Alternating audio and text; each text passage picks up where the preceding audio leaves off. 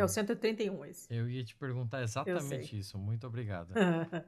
Sejam muito bem-vindos, pistoleiros e pistoleiras. Esse é o Pistolando Podcast número 131. Eu sou o Thiago Correa. Eu sou a Letícia Dacker.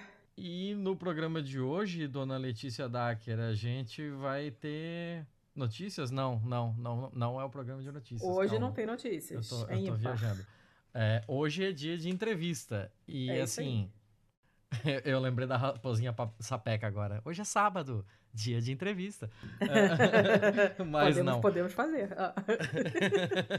Meu Deus do céu, eu tô com a cabeça avacalhada das ideias. Eu não vou nem apresentar o convidado. Seja bem-vindo, Anderson. Você se apresenta, você vai saber muito melhor do que a gente aqui. Tá difícil o negócio hoje aqui. Olá, Tiago, Letícia e todos que nos acompanham. Meu nome é Anderson Bezerra Lopes, sou advogado, eu tenho especialização em processo penal e direito penal econômico e atuo na área criminal já faz aí 14 ou 15 anos, né? Sempre nessa área e nos últimos anos com uma atuação é, também na Operação Lava Jato, que entrou na pauta e no noticiário é, de todas as casas aí no, no, Brasil. Todo mundo sabe da Lava Jato, discute sobre ela, então acho que tem uma experiência aí que dá para compartilhar com, com o pessoal também a respeito disso. Cara, é, é, é difícil não querer começar uma conversa quando você ouve algo desse sentido, assim, né? Imagino que quando você se apresenta para o pessoal em algum lugar, assim, você fala ah, eu trabalhei na Lava Jato, né? Na, no, no, no caso da Lava Jato. E aí, imagino que o pessoal já arregala o olho e já quer puxar mil conversas. E conosco não é diferente. Eu já estou aqui meio que babando. Mas vamos comer. mas vamos tentar começar pelo começo, assim. Como é que você foi parar nisso? Na Lava Jato ou no direito? Imagino que uma coisa tenha levado a outra, mas começa por onde você achar melhor. Tá, não, eu sempre, desde a época da faculdade, eu fui fazer na realidade direito porque eu tinha é, um sonho, né? E esse sonho ele mudou rapidamente de entrar para a Polícia Federal. É que os, muitos dos meus amigos criminalistas não ouçam isso, né? não é não é algo para se vangloriar para quem acaba indo para a área criminal, né? Para advocacia criminal, pelo menos. Mas aí, quando eu estava ali, mais ou menos no terceiro ano da, da graduação, é, uma curiosidade, eu, eu fiz PUC, foi um ano depois da Suzane Richthofen. Hum. quase que pegou, quase que, que eu sou colega de turma Ai, dela.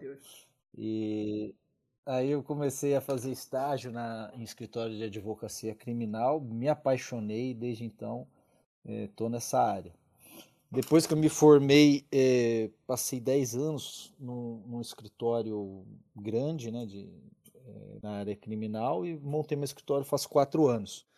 E, e desde que eu comecei a advogar, minha atuação sempre foi é muito voltada para esses é, essas grandes operações da Polícia Federal e a gente sempre acaba acompanhando pela imprensa. A Lava Jato se tornou a maior delas, sem sombra de dúvidas, mas é, isso começa mais ou menos em 2004, 2005, essa era de grandes uhum. operações é, midiáticas, né, que aparece no Jornal uhum. Nacional, com prisão de empresários, políticos, e eu acho que posso dizer que hoje né, é, tenho uma visão crítica e um pouco privilegiada é, de todo esse período, porque eu percebi também a mudança que veio ocorrendo nessas grandes operações até chegar na Lava Jato, o que, que a Lava Jato significou para essas grandes operações e o que tem pela frente aí, né? Uhum. Você estava falando de 2004, 2005, alguma operação em específico ou não? Sim, sim. Naquela época, algumas que eu tive a oportunidade de atuar, acho que o, o, pessoal mais, mais novo não vai se recordar, mas quem é mais velho vai lembrar da Operação Cevada. Essa foi, acho que, uma das é, maiores antes da Lava Jato, que foi contra aquela grande cervejaria, que acho que nem existe mais, a Skin Cariol, né? Nossa Foi longe, foi longe. Foi longe, essa é de 2006. Antes dela teve uma outra que eh, tive a oportunidade de atuar, que foi a, a Monte Eden, que era contra um grande escritório de advocacia que tinha em São Paulo na época, um dos maiores.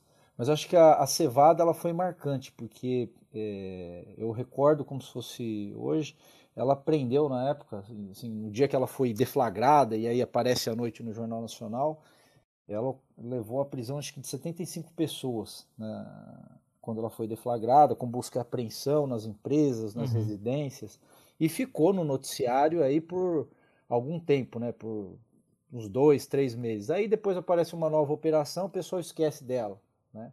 E aí depois outra e outra sucessivamente. A Lava Jato ela é, rompe um pouco com isso, porque ela consegue ficar é, em voga, ela consegue é, manter aceso o interesse da opinião pública por anos, né? Ela uhum. tem ali a primeira fase em fevereiro, final de fevereiro de 2014 e vem até recentemente. Ela só, digamos assim, entre aspas, acaba quando efetivamente ela cumpre o seu papel político, né? De é, tirar o principal candidato das eleições de 2018. Dali para frente não tem mais nada de relevante na, na Lava Jato, né? Até porque o Moro sai também da, uhum. lá da 13 terceira vara. Ainda existem inquéritos e ações penais relacionadas à Lava Jato, mas é, não existe mais um interesse né, que é, isso vá para frente, que ela se desdobre em novas fases. Então, acho que o, o bonde dela já passou. Mas foi uma coisa, é, essa capacidade de manter a atenção do público, assim, por esse tempo todo, né? Eu me lembro que eu tava morando fora já na época, e quando eu falava com a minha mãe, era o assunto. Menina, você viu? E assim, eu tava acompanhando, mas acompanhando um pouco mais afastado e tal. Eu voltei pro Brasil depois é, já no, no, ano do impeachment da Dilma, e, mas toda vez que tinha alguma coisa nova, minha mãe era a fofoca do dia das conversas era essa. Toda vez que eu falava com ela, você viu?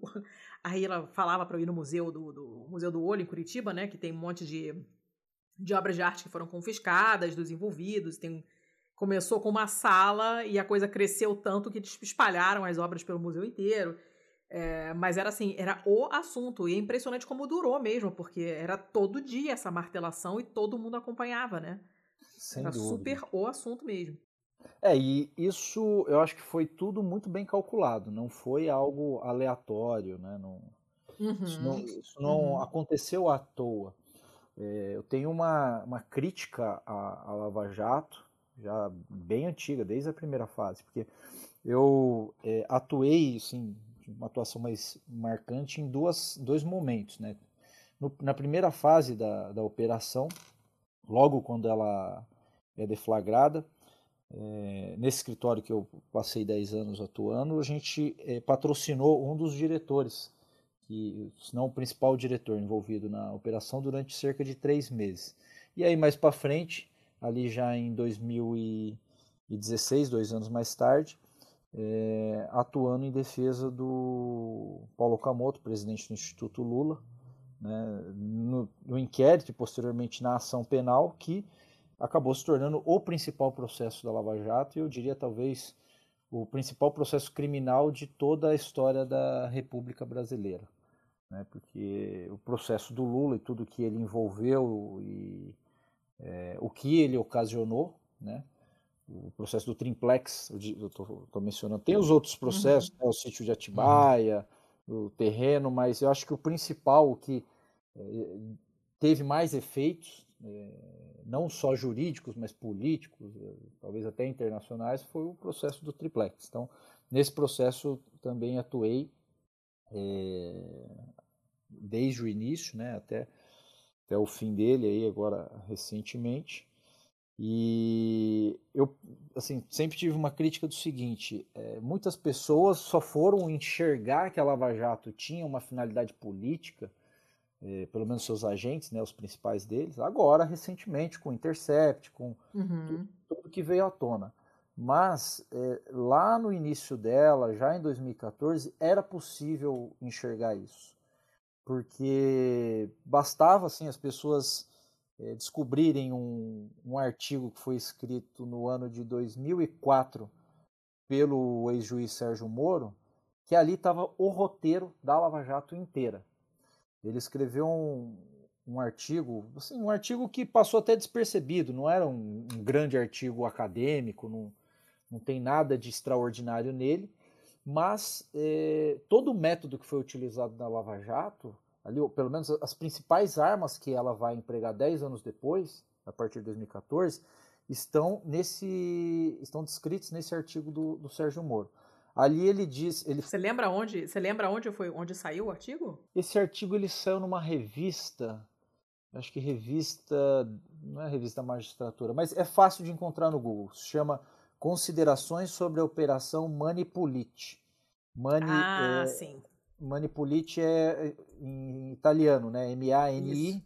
Sim, que sim. é P-U-L-I-T. P-U-L-I-T, aham. Uhum. É, então, esse achei, artigo achei, achei. é um artigo curtinho. As pessoas que têm curiosidade sobre a Lava Jato. Só na Conjur. É, o Conjur reproduziu, mas não é publicado originalmente no Conjur. Ah. É, nesse artigo, o que, que, ele diz? Ele fala, ele fala sobre a Operação Mãos Limpas, né, da, que ocorreu na Itália no final da década de 80, início da década de 90. Ele é, menciona alguns métodos que foram utilizados na Mãos Limpas e ele diz que é, já naquela ocasião, em 2004, ele fala que no Brasil seria possível reproduzir é, uma operação dessa magnitude. Então ele fala que é, seria importante uma, uma grande operação uhum. que utilizasse o vazamento seletivo e sistemático de informações sigilosas do caso para a mídia, como uma forma de você manter a opinião pública interessada num determinado assunto e ganhar o apoio dessa opinião pública para, posteriormente, validar as decisões que forem sendo tomadas na operação. Ele também é, louva a utilização da prisão cautelar, né, a prisão provisória, no caso brasileiro, a prisão preventiva, como instrumento para obter delações. Então, assim, é, vamos é, traduzir isso, uma forma de tortura, né, você prender uma pessoa para forçar ela a, a confessar a prática de um crime. Ele, uhum. vejam só, um juiz defender isso num artigo acadêmico. Uma coisa é, completamente absurda, pelo menos no nosso sistema, em que o juiz tem que. É, ele, ele, quando a, assume o, o, cargo, ele se compromete a cumprir a Constituição, né? E a nossa Constituição abomina uma visão como essa é, de justiça nem se pode chamar isso de justiça, né? E aí outras coisas que ele vem mencionando nesse artigo. Então, quando lá em 2014 eh, comecei a atuar na, na operação, lembro assim, com muita clareza, eu meus colegas, a gente encontrou esse artigo porque o Sérgio Moro ele era um desconhecido no cenário nacional. Uhum. É, ele, ele não era um juiz famoso. E aí, então, a gente foi procurar saber, não, mas quem é esse sujeito? Vamos é, mapear melhor o perfil dele. Afinal, ele quem estava conduzindo ali né, a operação. A gente lembrou que tinha um, que a gente teve um caso com ele alguns anos antes, que ele era meio linha dura, mas a gente foi pesquisar mais e encontramos esse artigo. Quando a gente acha esse artigo, a gente falou, pô, mas espera aí, é, parece que é exatamente o que eles estão fazendo hoje já na, na operação. E eles fizeram isso sistematicamente né, ao longo de, é, de anos. Né, e deu certo, né, pelo menos para os fins que eles estavam se propondo, que eles buscavam acabou dando certo. É, deu certo para eles e muito mal para o país, eu diria. Uhum. É uma coisa que uma coisa que eu sempre fico bolado, principalmente com essa parte que você falou aí do que o Moro colocou de que o Brasil precisava de uma de uma operação dessa de fôlego que pegasse bastante gente e tal, que fosse realmente um, um colosso mesmo para dar uma ideia da, da sensação de, de que as pessoas de fato estão sendo punidas e tal. Mas assim, eu fico muito doido porque eu não sou do direito, eu conheço alguma coisa de direito, mas totalmente de orelhada. E tem alguma coisa no direito processual, que eu lembro vagamente, que fala sobre é, a finitude dos processos, certo? Então, tipo, Se você tem uma investigação, em algum momento ela precisa acabar, nem que seja pelo fim do escopo dela, que seja por uma data, por alguma coisa, porque em algum momento esse, esse fio precisa parar de ser puxado para que você consiga é, processar e entender tudo que já foi investigado até aquele momento. E aí você pega uma operação como a Lava Jato que começou, era o que? Era 2013? A Lava Jato começou? 2014? Não, na realidade, é, se, para ser bem é, para ser bem franco, para a gente é, colocar os pingos nos is, eu diria assim, a origem da Lava Jato é em 2006. Né? Não é, oh. ela, a, tal, tal como nós a conhecemos, é em 2014, que é uhum. que a gente chama de fase ostensiva, que é quando você tem lá a primeira fase com é, prisões, busca e apreensão, é, todo aquele espetáculo que a gente ficou acostumado a ver né, uhum. dia após dia.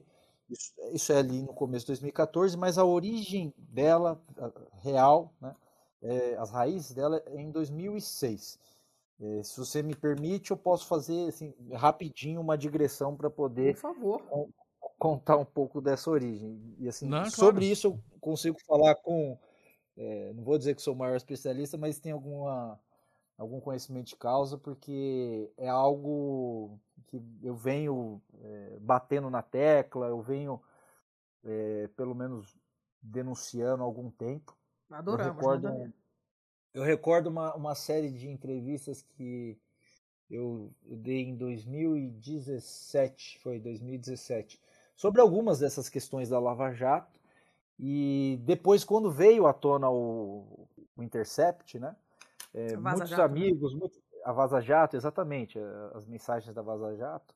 Muitos amigos falam, cara, mas aquilo ali era o que você estava falando lá em 2017. Eu falei, pois é, cara, na realidade em 2014, só que ninguém queria ouvir. Né? O problema é que a Lava Jato se tornou uma voz única. Né? Na imprensa, na opinião pública, eram silenciadas quaisquer críticas, né? qualquer tipo uhum, tipo de uhum. contraponto a ela. Felizmente a gente conseguiu ultrapassar isso. Mas voltando, como que ela começa em 2006? E, e ali você já tem indícios dessa, desse viés político dela e principalmente do Sérgio Moro. Porque que, eu digo que ele tinha uma, uma finalidade política, era um projeto pessoal dele. Ele tem esse artigo que é publicado em 2004, né?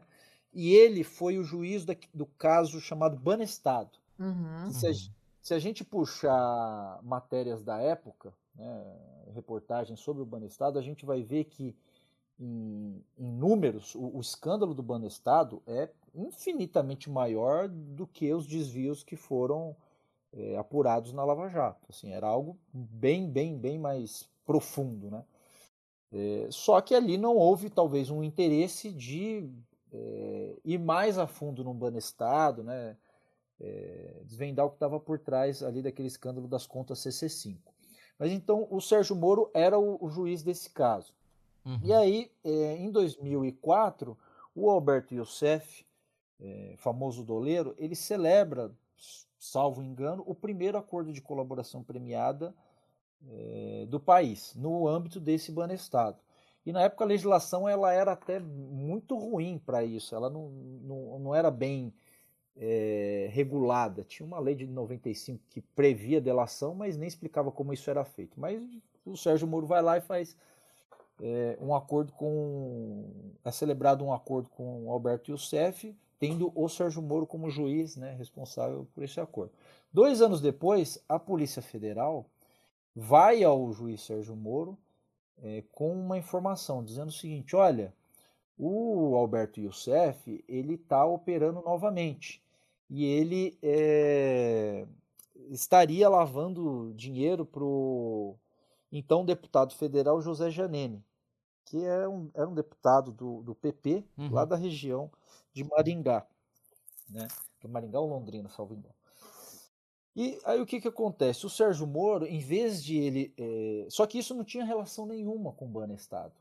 Né? Então, pelas regras é, do, do nosso sistema, do, do, nosso ordenamento jurídico, pela a maneira como a Constituição e as nossas leis organizam né, a, é, atuação de, de um juiz, ele não poderia pegar e receber esse caso, se ele não tinha nenhuma relação com o Banestado. Se tivesse uma relação com o Banestado, ele até poderia. Pelo mesmo motivo que, por exemplo, anos depois, a Lava Jato, ele, o, o Sérgio Moro julgou tudo que tinha alguma relação com a Lava Jato, uma questão de conexão. Uhum. Mas nesse caso lá atrás não tinha. E o que, que ele faz? Ele pega, ele aceita a informação da Polícia Federal e manda abrir uma investigação. Então aí já tem um problema seríssimo. Por quê? Ele deveria ter falado: olha, isso aqui não tem relação com o caso que eu cuidei, então tem que ir para o chamado distribuidor do fórum, né? Para entrar lá no, no, sorteio do computador e ver aleatoriamente qual vai ser o juiz sorteado. Pode, poderia cair com ele, como poderia cair com qualquer outro juiz. Mas aí o que, que ele faz? Ele, ele puxa o caso, mata no peito para ele. Uhum. E aí começa uma investigação. Aí você tem uma série de problemas já nessa investigação, para além dessa, de, dessa questão da distribuição, que é o seguinte. O José Janene, que era o sujeito que a Polícia Federal falou que estaria lavando dinheiro com o auxílio do Alberto Youssef, ele era deputado federal.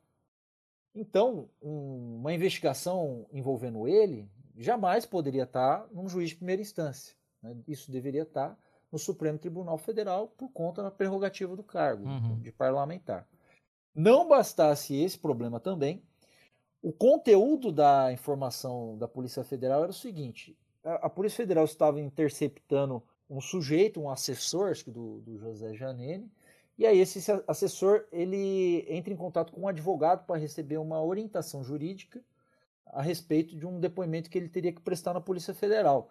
Então, o conteúdo dessa conversa é um conteúdo, é uma conversa protegida pelo sigilo. Já deveria ser protegida. Uhum. Deve, ela deveria ser protegida. E tem, você tem mais esse problema. Então, a origem da, da operação, ela está, assim, completamente viciada, manchada por esses problemas.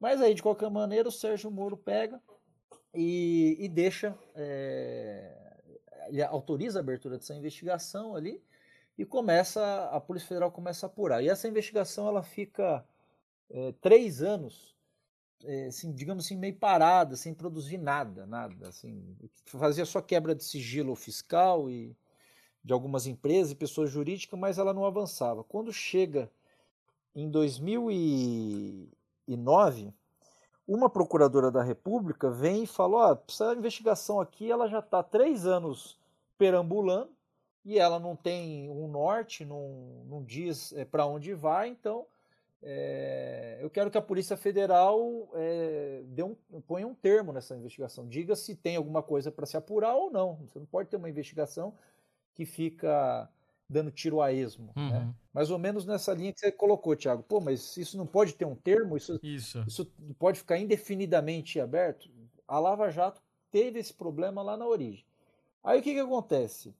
uma coisa curiosa. Quando ela vem e, e, e, dá essa manifestação, essa procuradora, logo na sequência, assim, de uma maneira é, surpreendente, repentina, é juntada na investigação uma denúncia anônima. E quem atua na área criminal sabe que denúncia anônima, em geral, é um, é um expediente, um instrumento utilizado pela polícia é, para esquentar a prova obtida de maneira ilícita. Então, hum. vamos supor que muitas vezes a polícia toma conhecimento de alguma informação num grampo ilegal, num grampo sem autorização da justiça. E aí fala, pô, como é que eu vou usar essa informação que eu obtive de uma maneira irregular? Aí você vai lá num computador qualquer, entra no, no disque denúncia do Ministério Público ou da polícia, você coloca a informação, isso é a polícia denunciando para ela mesma, entendeu? Uhum. Então, É, muitas vezes é isso que ocorre, né? Não vou, fica no ar aí se foi isso ou não, mas aí nessa nessa denúncia anônima, o que está dito? Que o Alberto Youssef, que é, tem sua origem no estado do Paraná, é, operava lá na região de Londrina, Maringá, ele teria se mudado para São Paulo e ele estava com um escritório na Vila, acho que no Itaim Bibi, morando na Vila Nova Conceição, e com a sua atuação é, toda aqui na capital paulista. Então, o que, que acontece? Veja, se, se já lá no início você tinha uma investigação para apurar uma conduta de um parlamentar, né, de, um, de um deputado federal, não deveria estar em primeira instância, num juiz de Curitiba. Isso deveria estar lá no Supremo Tribunal Federal. Quebrando o sigilo de uma conversa entre advogado e cliente. É, por uma informação que não tinha relação nenhuma com o outro caso que ele cuidava, do Banestado. Uhum. Então já está todo irregular ali, né, a, a, investigação. Quando chega em 2009 e vem essa informação, e uma informação assim muito detalhada, dizendo que, olha, ele atua em, no escritório em tal lugar, tal rua, mora em tal lugar, ele está usando tais empresas para fazer XYZ. E aí, tudo que está descrito ali são fatos ocorridos, que estariam ocorrendo no estado de São Paulo. As empresas, as pessoas envolvidas. Então, assim, absolutamente nada no estado do Paraná. Nada. Nada em Curitiba. Ou, ou no resto do, do, estado. Exceto a residência declarada dele, né? Ou, nem ou a residência, até... ele nem Nem a residência? Nem a residência. Nem a residência. Nem a residência. É curioso você mencionar isso, sabe por quê? Na primeira denúncia da Lava Jato, sabe como que o Ministério Público vai dizer?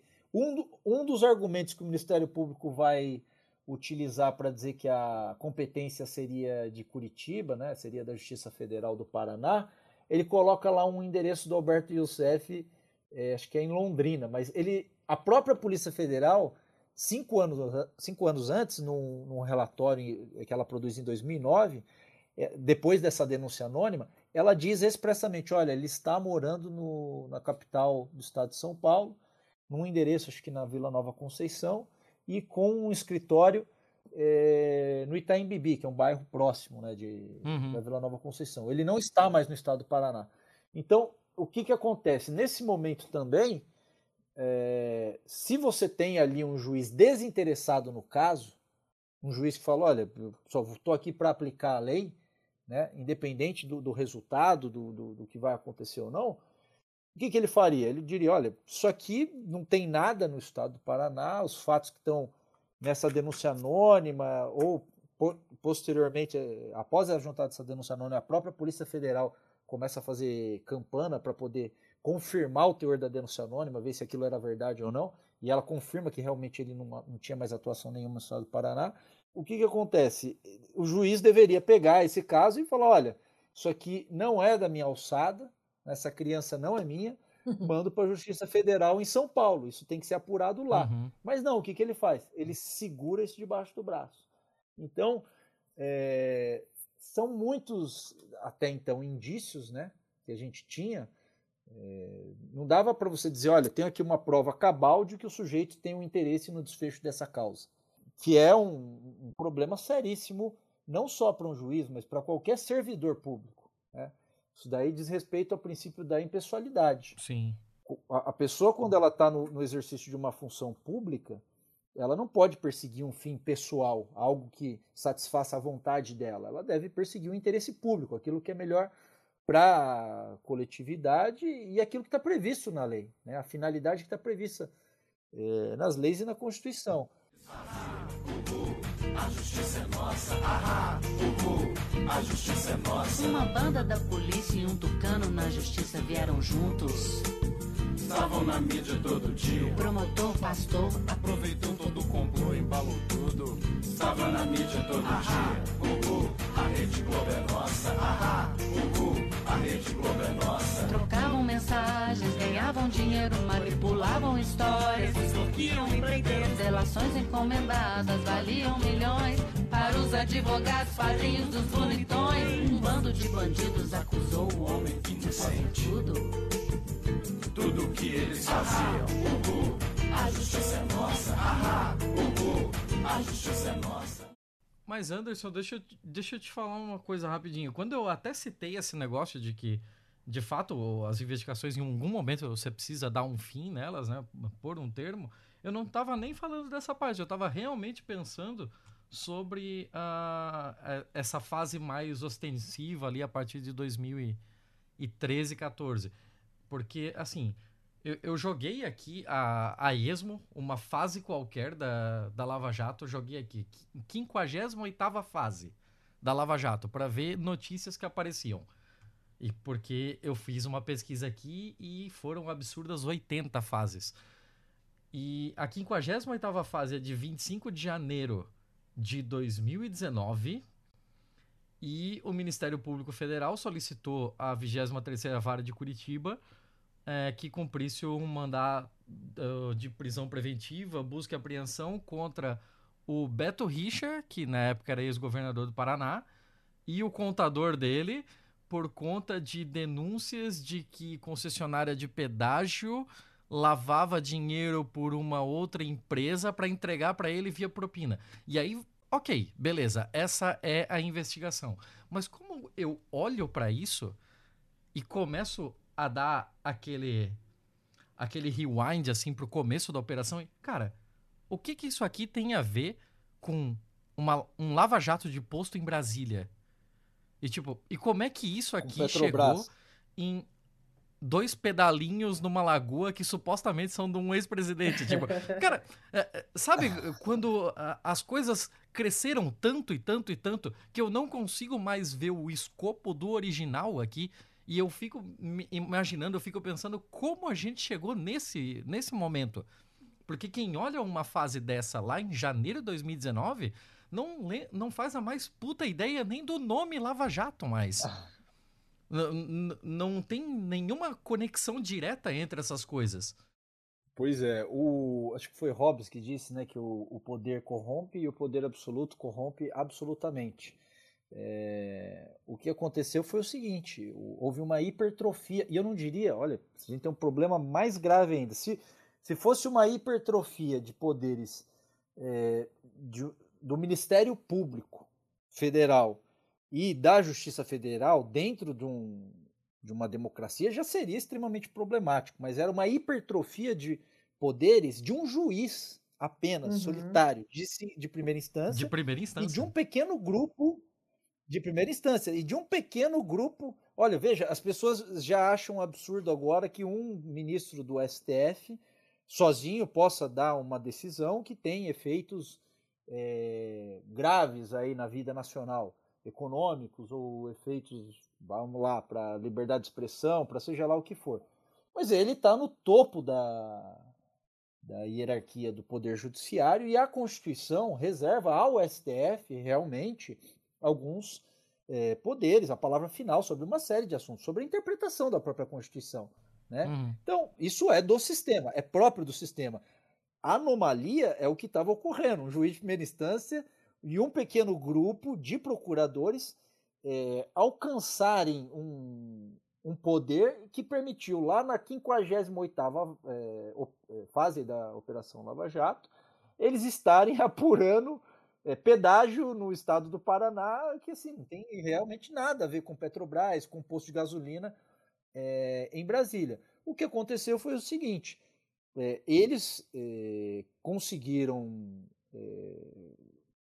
ganhar muito, muito espaço na, na mídia, muito apoio da opinião pública, e se você não coloca nenhum freio, eles vão é, expandindo esse poder, até o dia que alguém chega e fala: olha, a gente alimentou demais o monstro, ele está grande, agora a gente precisa colocar o monstro de, de volta na jaula.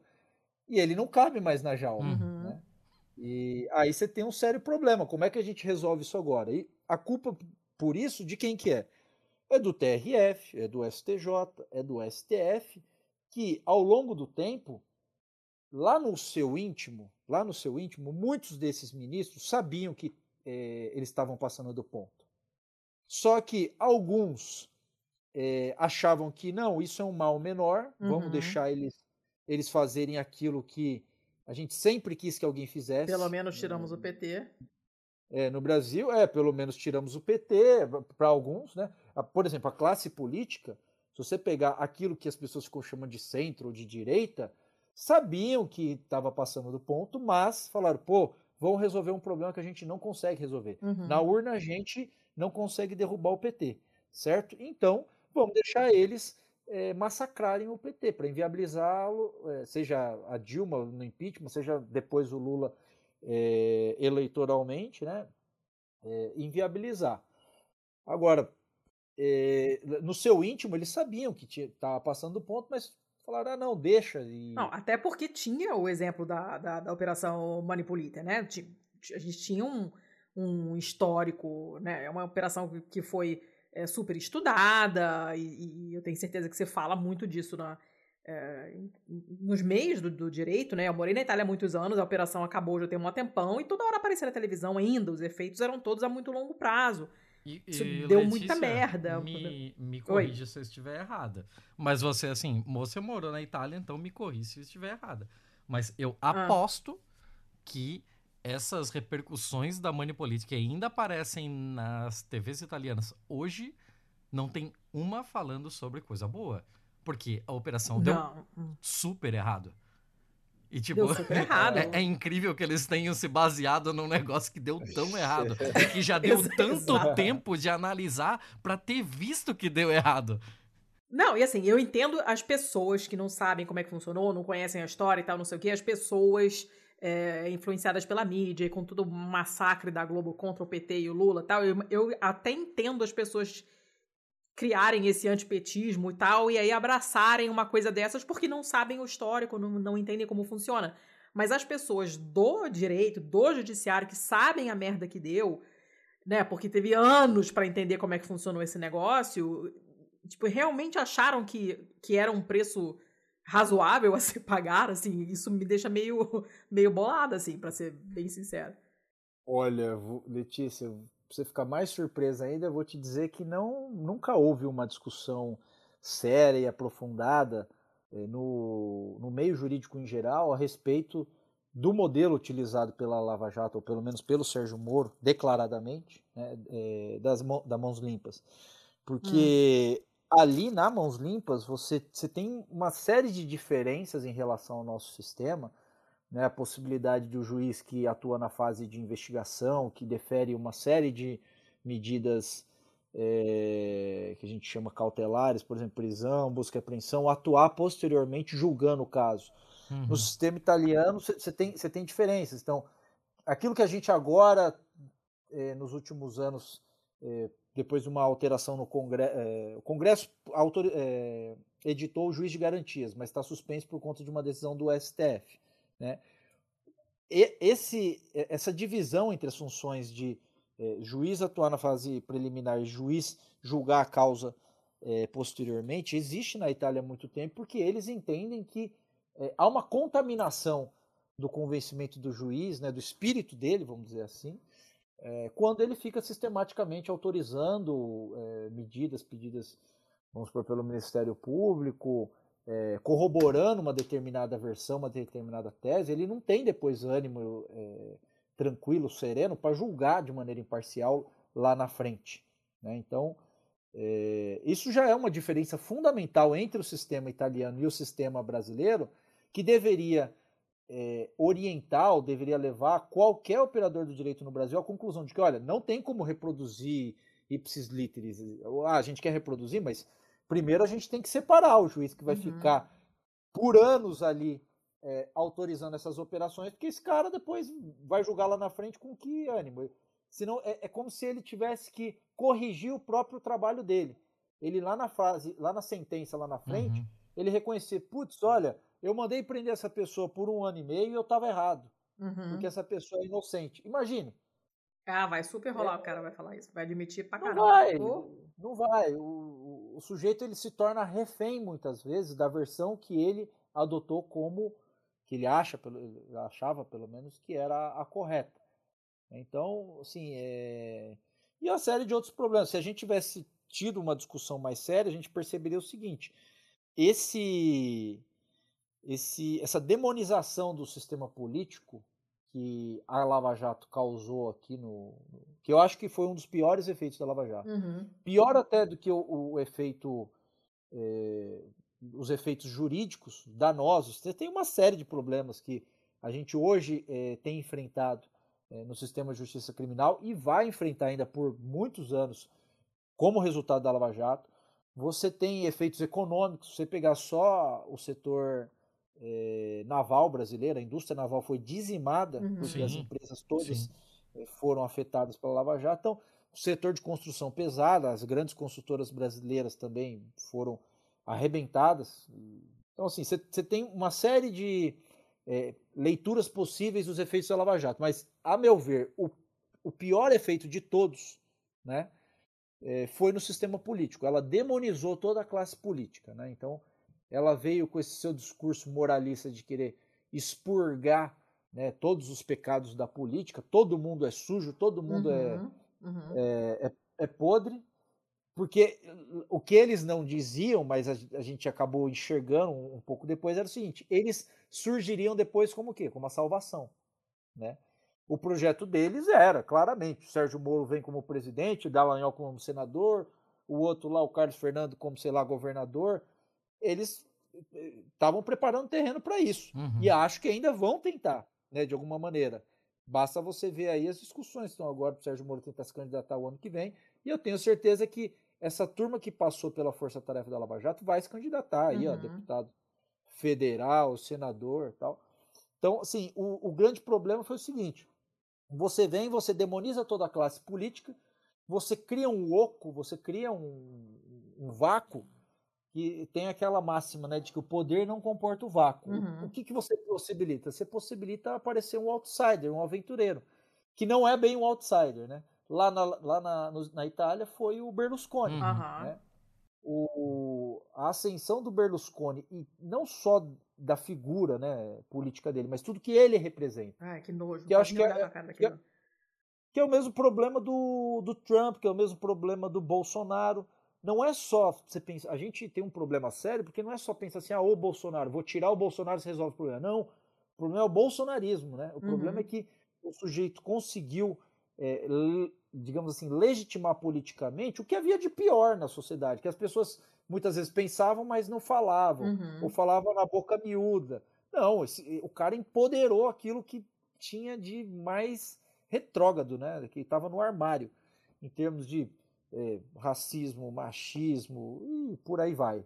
né? Então, eh, eu acho que esse foi o efeito mais danoso da Lava Jato para para a sociedade brasileira, né? a demonização do sistema político, levar as pessoas a desacreditar da política como instrumento de eh, criação de consenso, de mudança da, da nossa realidade. Né? Uhum. E esse efeito em específico, ele tem uma ligação praticamente umbilical com o que a mídia fez da própria Lava Jato. Porque uma vez que você faz uma capa de Veja com é, Lula e Moro no- lutando boxe, cada um de um lado, então, tipo, se o Lula está de um lado e do outro já tá o juiz do caso, quem é que tá ajuizando essa partida? Então, quem, quem é que tá arbitrando esse- essa, essa contenda? É um negócio muito estranho, que entra em mais uma questão que eu sei que você já tratou em, outra, em outras entrevistas, em outras conversas, que é com relação à separação entre o, o que é o, o público, né? A, a vida pública da pessoa e a vida privada desses agentes, como foram os agentes da Lava Jato, é, de como eles trataram o, o bem público. É, a gente sabe daquela história do Dallagnol pegando o dinheiro que havia sido apreendido para fazer campanha das 10 medidas contra a corrupção.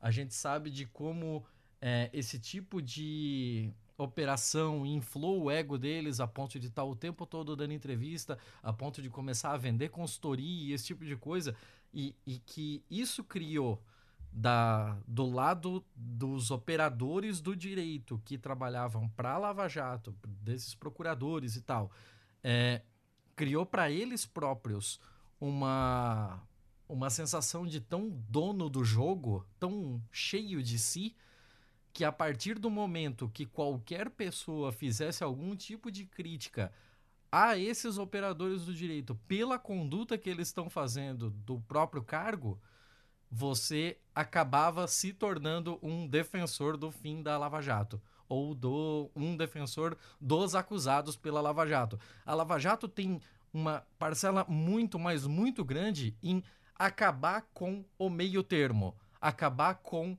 é, uma Uhum. pessoa que possa se dizer.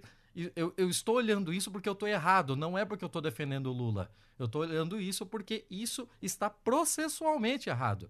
E a, a, a Lava Jato, aliada a essa mídia, ela matou, ela estrangulou é, esse, essa parcela que insistia em tentar ver isso com olhos não apaixonados. Então, tudo aquilo que foi falado de polarização de 2016 para cá, eu boto muito na conta da Lava Jato. Sem dúvida, sem dúvida. A mídia ela tem um, uma parcela de culpa enorme nisso tudo.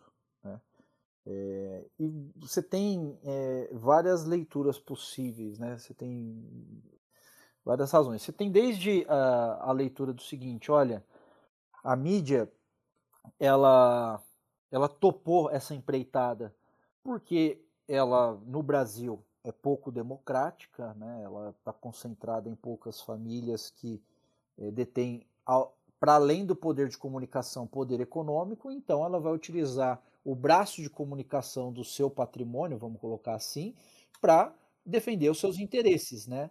É, da sua classe, e não para atingir aquela finalidade que está na Constituição uhum. é, para os meios de comunicação. Né? Você tem de, desde essa é, leitura possível, né, que acho que é a mais, mais óbvia, mas que mesmo assim a população em geral, as pessoas têm muita dificuldade de fazer, de enxergar isso criticamente, até, por exemplo, o seguinte, a, a Lava Jato possibilitou para uma boa parcela da imprensa, principalmente para os amigos mais próximos, né, os jornalistas que sempre conseguiam o furo, que conseguiam ali algo em primeira mão, ela possibilitou uma produção de conteúdo de graça, vamos colocar assim. Uhum. Né?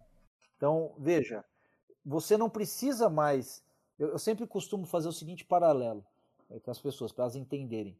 Às vezes, quando você vai assistir o Fantástico e tem aquelas matérias investigativas daquele repórter, me fugiu o nome agora, acho que é Eduardo, não sei se é Eduardo Rossini, que é um cara muito bom, que ele é, até não tem nenhuma imagem dele conhecida, ele nunca apareceu o rosto dele. Ele faz aquele jornalismo investigativo e preserva a imagem dele uhum. e tal. Tá certo ele. É, é, ele muitas vezes, né, eu lembro de ter visto assim matéria que para passar uma matéria de 15 minutos no Fantástico a respeito de um escândalo, sei lá, numa cidadezinha no interior da Paraíba, o cara passa dois, três meses apurando, com uma equipe dando suporte para ele.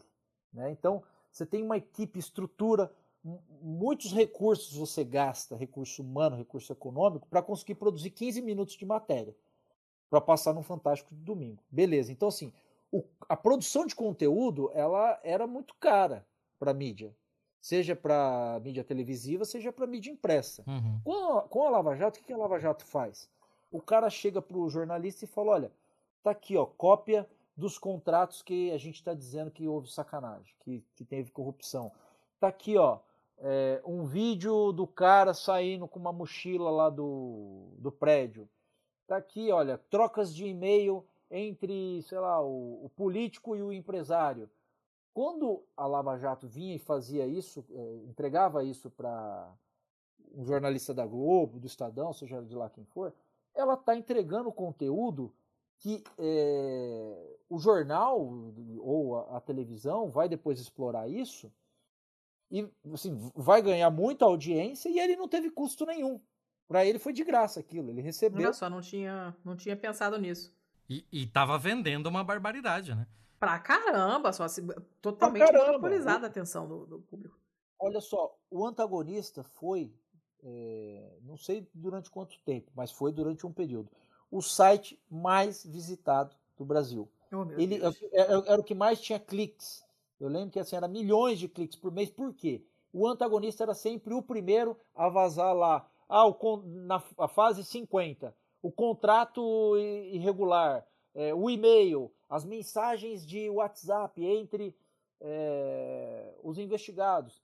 Então, veja, isso e a Lava Jato criou um. É, ela tornou o processo é, judicial um espetáculo. Isso não é uma novidade. A Mãos Limpas já, já tinha feito uhum. isso de certa maneira. E você tem outros, vários casos. Você entrar na Netflix, para quem é mais novo não vai lembrar, quem, é, quem foi criança ou adolescente na década de 90, no começo dela, vai recordar do caso do O.J. Simpson, que é, naquela época se tornou sim um espetáculo uhum. o julgamento de um, de um jogador de futebol norte-americano que era uma das maiores estrelas do esporte naquela época tem uma matéria tem um, uma série na Netflix de 10 episódios eu recomendo é, fortemente que mostra como esse processo se tornou é, o, o, do assassinato da então namorada dele se tornou um espetáculo você tem vários casos que, que, que mostram isso, essa utilização da imprensa, dos meios de comunicação, para você fazer, digamos assim, um julgamento paralelo e antecipado do caso na mídia. Então a Lava Jato ela não inova nisso, mas ela leva isso à exaustão, ao ponto de hoje o brasileiro médio, o cidadão comum, é, saber de cor e salteado os 11 ministros do Supremo, qual é liberal, qual é linha dura, uhum. e não sabe os 11 jogadores da seleção brasileira, uhum. entendeu? E por que disso? Por conta lá atrás da Lava Jato, ah, aquele ministro solta, não solta, esse vai a favor, aquele não vai. Então, é ela que criou isso. Agora, o problema é que quando ela faz isso, ela, ela é, faz isso de uma maneira científica, metódica, ao longo de anos, por que, que ela faz isso? Porque ela quer sequestrar o apoio da opinião pública para o lado dela, para ela impedir qualquer tentativa de contrariar os interesses dela, juridicamente, politicamente. Então, por exemplo, juridicamente, nenhum ministro, por mais é, corajoso que fosse, ele ousava dar um voto contrário à Lava Jato, porque pô, o sujeito é ser humano. Ele vai na padaria no domingo de manhã e ele seria esculhambado, uhum. como acontece hoje em dia com o ministro. O cara não pode ir na, na piscina do clube aí que o cara tá quase com o risco de apanhar. Por que disso? Porque a Lava Jato fez isso. Né? Ela uhum. é, acirrou os ânimos de uma maneira proposital para impedir que, nas instâncias revisoras do Poder Judiciário, alguém contrariasse os interesses dela. Mas ela fez isso também politicamente, como você bem mencionou, Tiago, o negócio das, das 10 medidas. Ela procurou usar esse poder dela, que ela angariou, para, na marra, tentar fazer passar um pacote de é, alterações legislativas que, assim, tem um monte de coisa ali que é totalmente inconstitucional. Totalmente inconstitucional. E eles hoje dão graças a Deus que aquilo não passou. Porque se tivesse passado aquele pacote das 10 medidas, eles estavam corria o risco de estar na cadeia. Uhum. Porque eu vou só, só, vou dar um exemplo. Uma das medidas deles lá era o seguinte: é, que a prova ilícita obtida de boa fé ela pode ser utilizada, ela não vai ser, ela, ela deixa de ser ilícita, ela pode ser utilizada para poder acusar uma pessoa. Ora, então o hacker que obteve a o, o, o hacker cometeu crime lá o hacker de Araraquara. É, é, ele cometeu crimes violando lá o o telefone de um monte de gente para obter as mensagens. Mas ele mandou isso para a imprensa, lá no caso para o jornalista lá, o Glenn Greenwald. Uhum. O jornalista não tem é, obrigação nenhuma com a, a, maneira como foi obtida a informação. Ele pega a informação, vê, olha, isso aqui é, é, é uma informação idônea, né? não tem nenhuma é, adulteração, certo? Meu papel, se isso tem interesse para o público, né, é de interesse público tomar conhecimento disso, ele publica, ponto. O delegado que toma conhecimento disso através da imprensa, o que, que ele poderia fazer? Ah, então eu vou investigar isso. Por que, que eles não foram investigados pelas é, sacanagens que eles fizeram?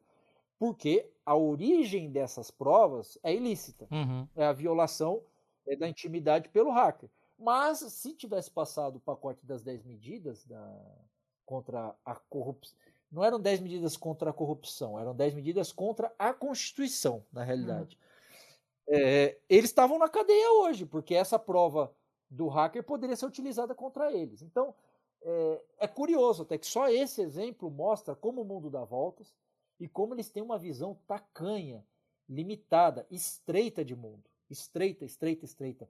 É triste você ver, por exemplo, um sujeito é, como esse Deltan Dallagnol, como os outros procuradores, ganhar um super salário pago pelo contribuinte, salário alto, com mais uma série de mordomia, uhum. mordomias, e o cara não conseguir é, ele ser um, um, fiscal da lei, porque no nosso modelo né, de constitucional, o Ministério Público, ele não pode ser um acusador a, a ferro e fogo, a, a, qualquer custo.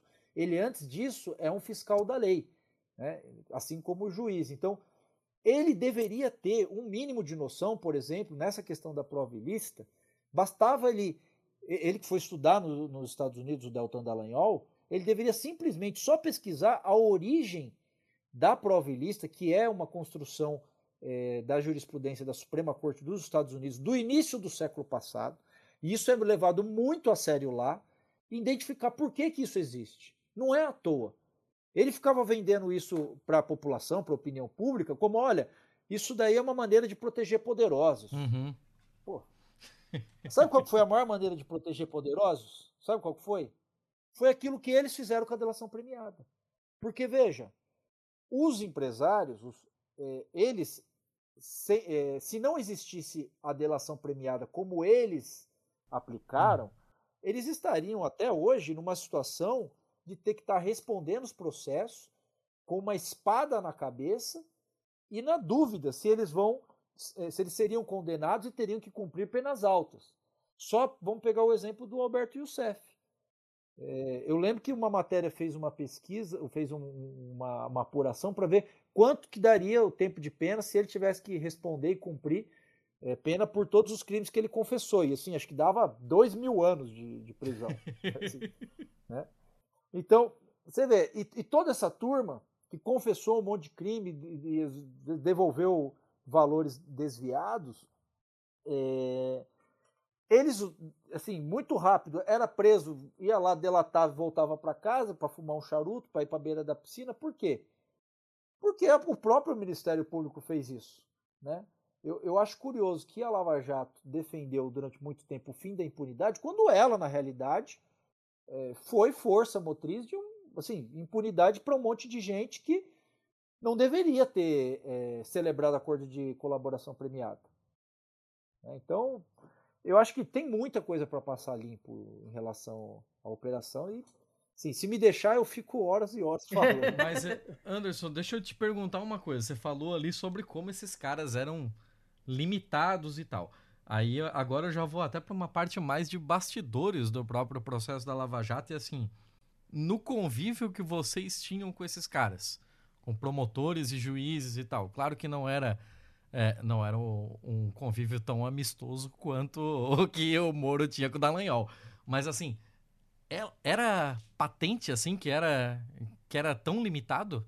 Ou de certa forma vocês foram pegos de surpresa pelo que apareceu na, na Vaza Jato ou era tipo uma questão de Olha, de tempo? Eu me, eu confesso que eu me surpreendi. Eu nunca tive relação próxima porque eu nunca advoguei para delator. Mas você tem uma série de advogados aí, né, de colegas que infelizmente é, alguns de uma maneira de uma maneira séria, representando os interesses de seus clientes, julgaram que era melhor realmente partir para um acordo de colaboração, mas você tem muitos colegas, né, que eu nem chamaria de advogados e que se prestaram o papel de se tornar linha auxiliar do Ministério Público, né? E deixaram de, de fazer um, um trabalho sério para ficar referendando teses construídas pela acusação. Né? Então, no, no, caso do Lula, você tem isso de uma, de uma maneira muito clara, uhum. muito evidente. Né? Você criar uma narrativa não é que houve um fato criminoso, você cria uma narrativa para justificar aquilo que o Ministério Público acredita. Né? Uhum. E quando o, o, advogado topa fazer isso, é, porque o cliente dele não tem escrúpulos e quer fazer porque quer tirar o dele da reta, para usar o português correto, quer resolver o problema dele, o advogado, assim, ele se presta a um papel deprimente para dizer o mínimo, né? Então, assim, é, teve. É, muitos advogados tiveram um, um, convívio muito próximo e estreito com é, Ministério Público, creio que com o próprio Sérgio Moro aí, mas não foi meu caso. Meu caso foi nas audiências, né? É, de uma maneira mais é, um, pouco mais é, distante, né? Mas mesmo nas audiências eu fiquei espantado. Eu fiquei espantado. Eu digo que, por exemplo, nas audiências do triplex, os procuradores que é, iam fazer a, as audiências, eles tinham assim, um, não, não, vou dizer que são pessoas completamente tapadas, porque a pessoa a pessoa passa num concurso público, né? Dificílimo, concurso para o Ministério Público Federal uhum. é um dos mais difíceis que tem, né? Não quer dizer que a pessoa é realmente é, bem preparada, tem juízo crítico, porque a gente sabe, o, o concurso no Brasil é, é, um dos grandes problemas que a gente tem, né? É, que, que, precisa ser enfrentado aí por, pelo Congresso ou um novo governo, não sei, alguém, a gente precisa rediscutir o, a maneira de ingresso em muitas carreiras públicas que têm um poder tremendo. Magistratura, Ministério Público Federal, essas pessoas decidem, às vezes, é, a vida ou a morte do, do sujeito ou de uma empresa uhum. e não tem assim, muita noção do que estão fazendo. Né? É, mas eu ficava espantado, porque você tinha é, muitos procuradores que iam para a audiência assim, despreparados e uma visão limitada de mundo que você, você fala, não é possível que a pessoa está fazendo uma pergunta desse nível. Desse nível, sabe?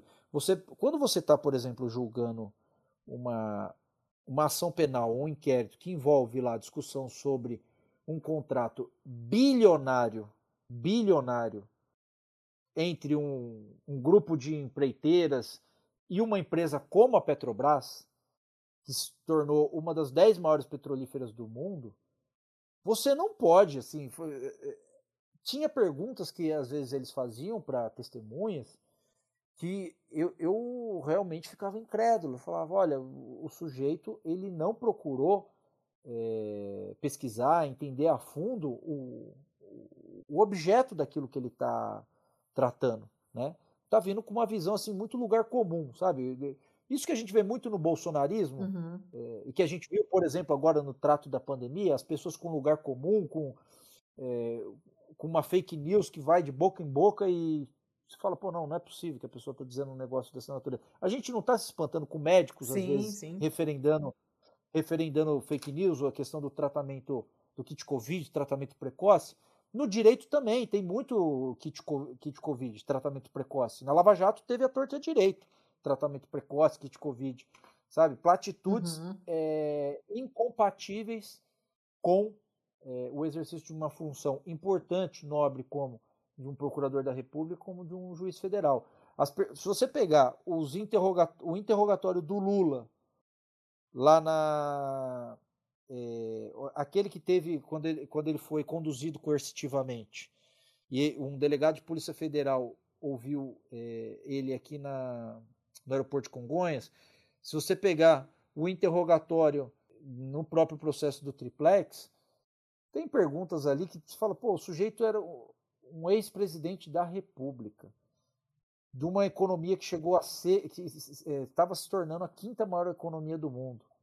As pessoas fazem perguntas, por exemplo, ah, se ele sabia que estavam desviando café, é, pó de café na, sei lá, na cozinha do Palácio do Planalto. É pergunta Deus nesse nível. Ai, que desespero. A, aquela audiência do Triplex é sensacional. Aquela lá é um sketch Aquilo de comédia. É maravilhoso, aquele Aquilo, diálogo é sensacional. Eu, eu fico muito impressionado das pessoas não terem rido ali. É muito sangue frio.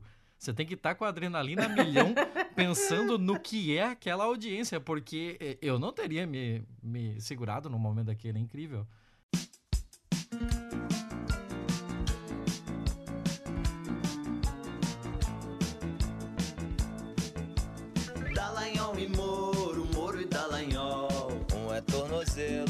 Outro é pogobol. Um é minhoquinha, o outro é o anzol. Moro e Dallagnol, Dallagnol e Moro. Um é na Maria, o outro é o louro. Um é a vaquinha, o outro é o touro.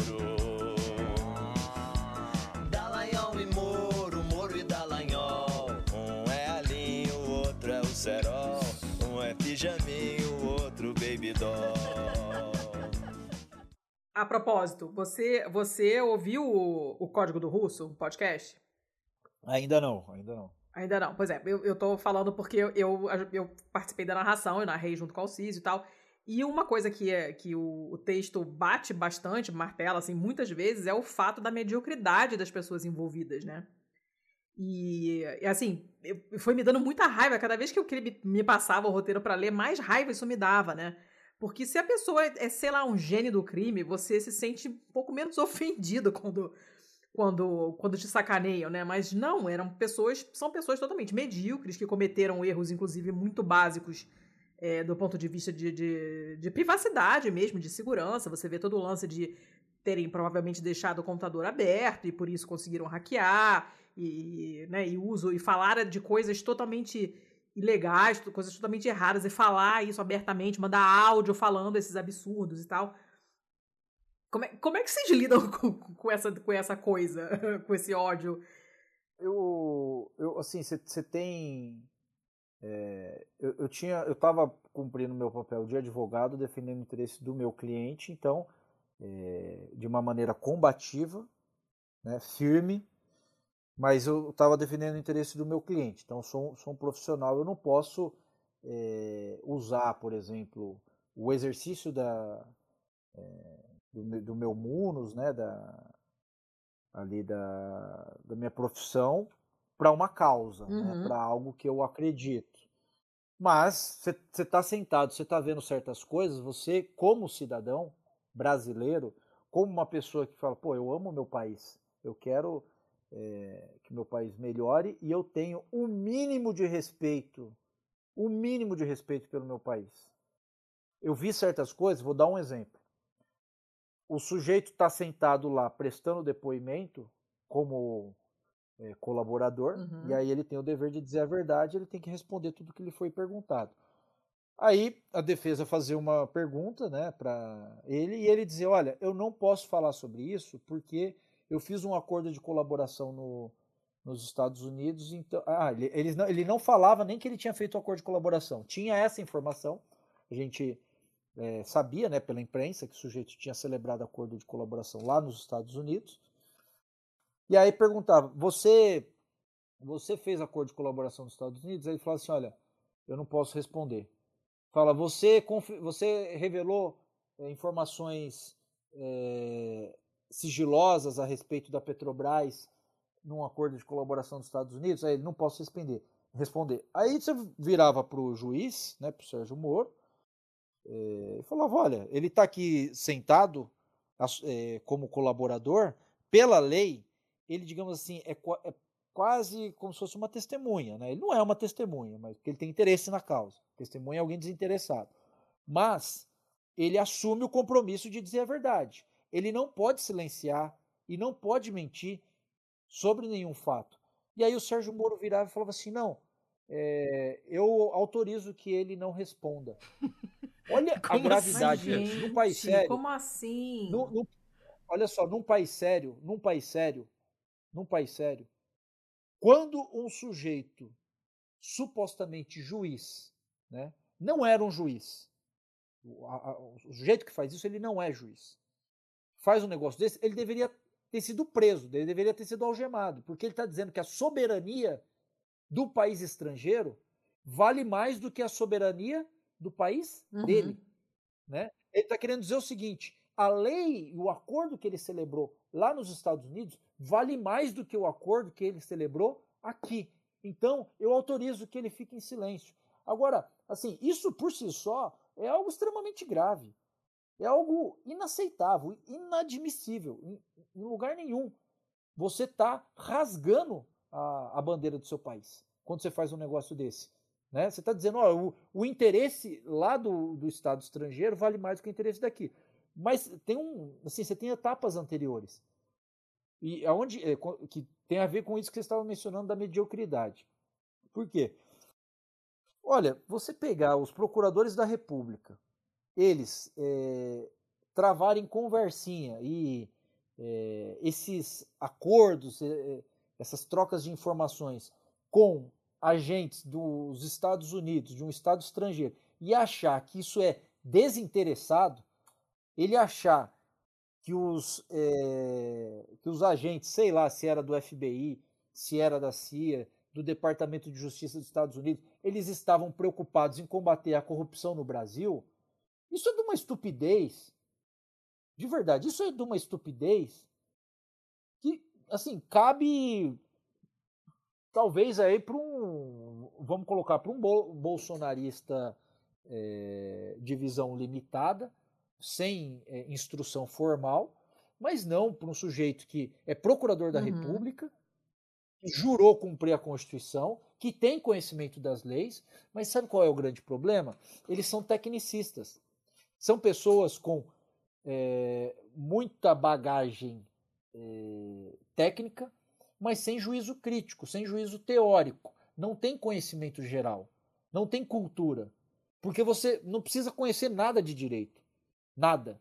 Mas se você tiver um mínimo de conhecimento de história, e não precisa ser a história antiga, não precisa você entender de absolutismo, não precisa entender só de história contemporânea, puxa os últimos 100 anos, só entenda o papel dos Estados Unidos na América Latina nos últimos uhum. 100 anos. Não, vamos um pouquinho além. Na América Latina, no Oriente Médio, seja lá em qual lugar do mundo for, os Estados Unidos, eles nunca estão estabelecendo uma parceria séria, real, com o intuito de, nossa, melhorar o, o, o seu, entre aspas, parceiro. Eles estão defendendo o interesse deles. Se a Petrobras estava se tornando um player é, importantíssimo no mercado mundial de petróleo, e se isso não estava alinhado com os interesses deles, o que, que eles vão fazer? Vou arrumar um jeito de sabotar. Vou arrumar um jeito de é, torcer isso para ficar a favor dos meus interesses. Uhum. E esses caras não enxergam isso. Eles acham que isso é realmente uma luta contra a corrupção. Sabe? É, esse é o tipo de coisa que não, não dá para se aceitar no, nesse pessoal. Que esse, esses caras cheguem a, uma, aos mais altos postos da, da República, né, pelo menos, vamos imaginar assim, uns, uns cargos como esse de, de procurador da República, de juiz federal, não é pouca coisa. E tem essa visão estreita de um. Mas aí é que tá. Você acredita que eles acreditavam de fato nisso? Que eles eram paladinos anticorrupção e não tinha nenhum outro tipo de, de agenda por trás? Eu acho que alguns deles sim. Eu acho que alguns deles sim. No caso específico do, do Sérgio Moro, eu, eu diria assim, palpite meu, né? Que ele é, talvez enxergasse um pouco, fala, olha, é uma via de mão dupla. Eles estão é, querendo resolver um lance deles, vão me usar e aí eu uso também, eu, utilizo isso como um trampolim para eu poder é, para eu poder crescer, né? para eu poder atingir meu objetivo lá na frente, que é um objetivo político, não sei de ser presidente da República, tal, mas é, mas assim, a, a, maneira como esse pessoal foi captado, e até hoje eles são bajulados, assim, é, é, é tacanha. Se, se eu observar, o Sérgio Moro ao longo do tempo, e no, na, na Lava Jato, ele ia de três em três meses para os Estados Unidos. O que, que esse porra desse cara ia de três em três meses para os Estados uhum. Unidos? Aí toda vez que ele ia lá, uma universidade lá dos de não sei onde, davam um, um título de doutor honoris causa. Olha, isso é a coisa mais simples do mundo para qualquer agente de inteligência dos Estados Unidos chegar lá num reitor de uma universidade e falar: olha, concede um título ali para um cara que está vindo aí, porque isso é importante para a gente. Por quê? Porque você fica prestigiando o cara, ele vai se sentir importante. Uhum. Pô, olha, ganhei um uhum, título aqui, ó. Uhum. Uma universidade. O cara já era pavão Foi dali três meses. Pô, exato, exato. É, pavão nada misterioso. Pô, ganhei, ganhei outro título. Aí quando, chega, quando vai para lá, manda buscar o cara lá no, no aeroporto de limousine, de, de aquelas, é, aquelas SUV preta hum, grandona, sim, sabe? É bem cafona que esse povo adora. É, manda, manda buscar o cara numa SUV dessa, leva o cara lá, pô, põe ele numa sala grandona lá, é, serve um monte de cafezinho lá para ele, não sei o quê, prestigia o cara, põe o, o chefe do departamento para ir lá e receber ele na porta. O cara, imagina, você você é um juiz lá do fim do mundo, lá de primeira instância. Você nunca imaginou na sua vida que você ia é, chegar tão longe. Você se sente prestigiado. Você ganhou o cara. Simples. Depois que você ganhou o cara, você começa a usar ele como uma marionete. E claro, eles não são idiotas, eles vêm com um discurso bonito, polido, de que, olha, o seu país tem um potencial imenso, mas o problema do seu país é a corrupção. Né? A corrupção é, é um mal que. E, e, pega bem. É um discurso que pega bem. Né? Fala, olha, o problema não é a desigualdade social o problema do Brasil. Uhum. Não é a desigualdade social, é a corrupção. Olha só, é a corrupção. Não é a sonegação fiscal, por uhum, exemplo. Né? Uhum. Né? É a corrupção. Veja, é, os institutos aí que pesquisam o tema estimam que a corrupção custe 70 bilhões ao ano para o país. Enquanto os institutos também que pesquisam a questão da sonegação fiscal dizem que ela custa 450 bilhões por ano para o país. Então, assim, daí a gente já dá para dimensionar o tamanho dos problemas. Não estou dizendo que não seja um problema a corrupção, mas não é o maior. Não, é, um, é um espantalho muito, muito fácil, né? A gente, a gente, a gente tem um episódio muito bom, por sinal, que. Ai, a gente tô pisando no negócio aqui, tá fazendo barulho. A gente tem um episódio que ficou muito legal, por sinal, e eu desenterrei ele essa semana, já que o, o, o assunto voltou à tona, né? Um episódio sobre paraísos fiscais, né? E a gente falava muito disso, de como você tem um problema enorme e que, na verdade, não é atacado porque criou-se esse espantalho, esse fantasma da corrupção, que a gente sabe que é um problema, mas não é é, a maior causa de todos os males do mundo. E, é, e fica muito fácil porque é muito no ar, né? É que nem a pessoa dizer eu sou a favor da educação e da, e da saúde. Né? É. E você não. É, é, qualquer idiota pode repetir um negócio desse, eu sou contra a corrupção, óbvio. Quem vai dizer que não é, né? E, e a partir daí você meio que justifica qualquer coisa, né? Eu tava ouvindo. O que, que eu tava ouvindo hoje, cara? Eu já esqueci. Tava ouvindo algum podcast que eu não me lembro mais, mas falando exatamente disso. Ah, já sei. Era um, era um italiano, inclusive. Era um podcast do Alessandro Barbero. E agradeço ao Lúcio, que é nosso ouvinte e apoiador, que me deu essa dica, porque eu conheço o Alessandro Barbero, mas eu não, nunca tinha ouvido nada dele em podcast. E ele estava falando sobre o Império Otomano. E, e, lendo relatos, né, de, do pessoal de Veneza, que era muito certinho tal, não sei o quê, falando que, cara, o embaixador de Veneza na Turquia falando: me tira daqui porque esse povo é corrupto, não, eles não têm nada para me ensinar. Né? Tipo, são seres inferiores, porque aqui a corrupção rola solta. E ele comentando assim, a gente como italiano hoje escuta isso dá risada, né? Porque a Itália também tem uma, um problema de corrupção muito forte e tal, e também até hoje se fala nisso como se fosse o maior dos problemas e tudo saísse da corrupção, né? E ninguém fala desse dinheiro todo que sai para os paraísos fiscais, os, é, essa divisão, essa é, vou dizer, essa desigualdade social galopante e todas essas outras coisas que a gente sabe que tem relação, mas né, a corrupção acaba sendo mais consequência do que a causa disso tudo, né? E a gente acaba que não fala, fica todo mundo dando porrada nesse espantalho, que não tem rosto, né? É, todo mundo comete, porque quem nunca molhou a mão de, de um guarda, principalmente esse pessoal que sai de, de camisa verde e amarela, né? Mas olhar para né, aponta, olha, como é que é o negócio da Bíblia, que aponta para a lua e olha para o dedo, sei lá, não, não sei, porque nunca nem vi uma Bíblia de perto, mas não tem uma parada dessa? Que eu não faço a que... menor ideia do que você está falando. Caraca, tem uma parada dessa que você aponta para pra, tra pra trave, vê o, o, dedo, aponta o dedo, não vê a trave.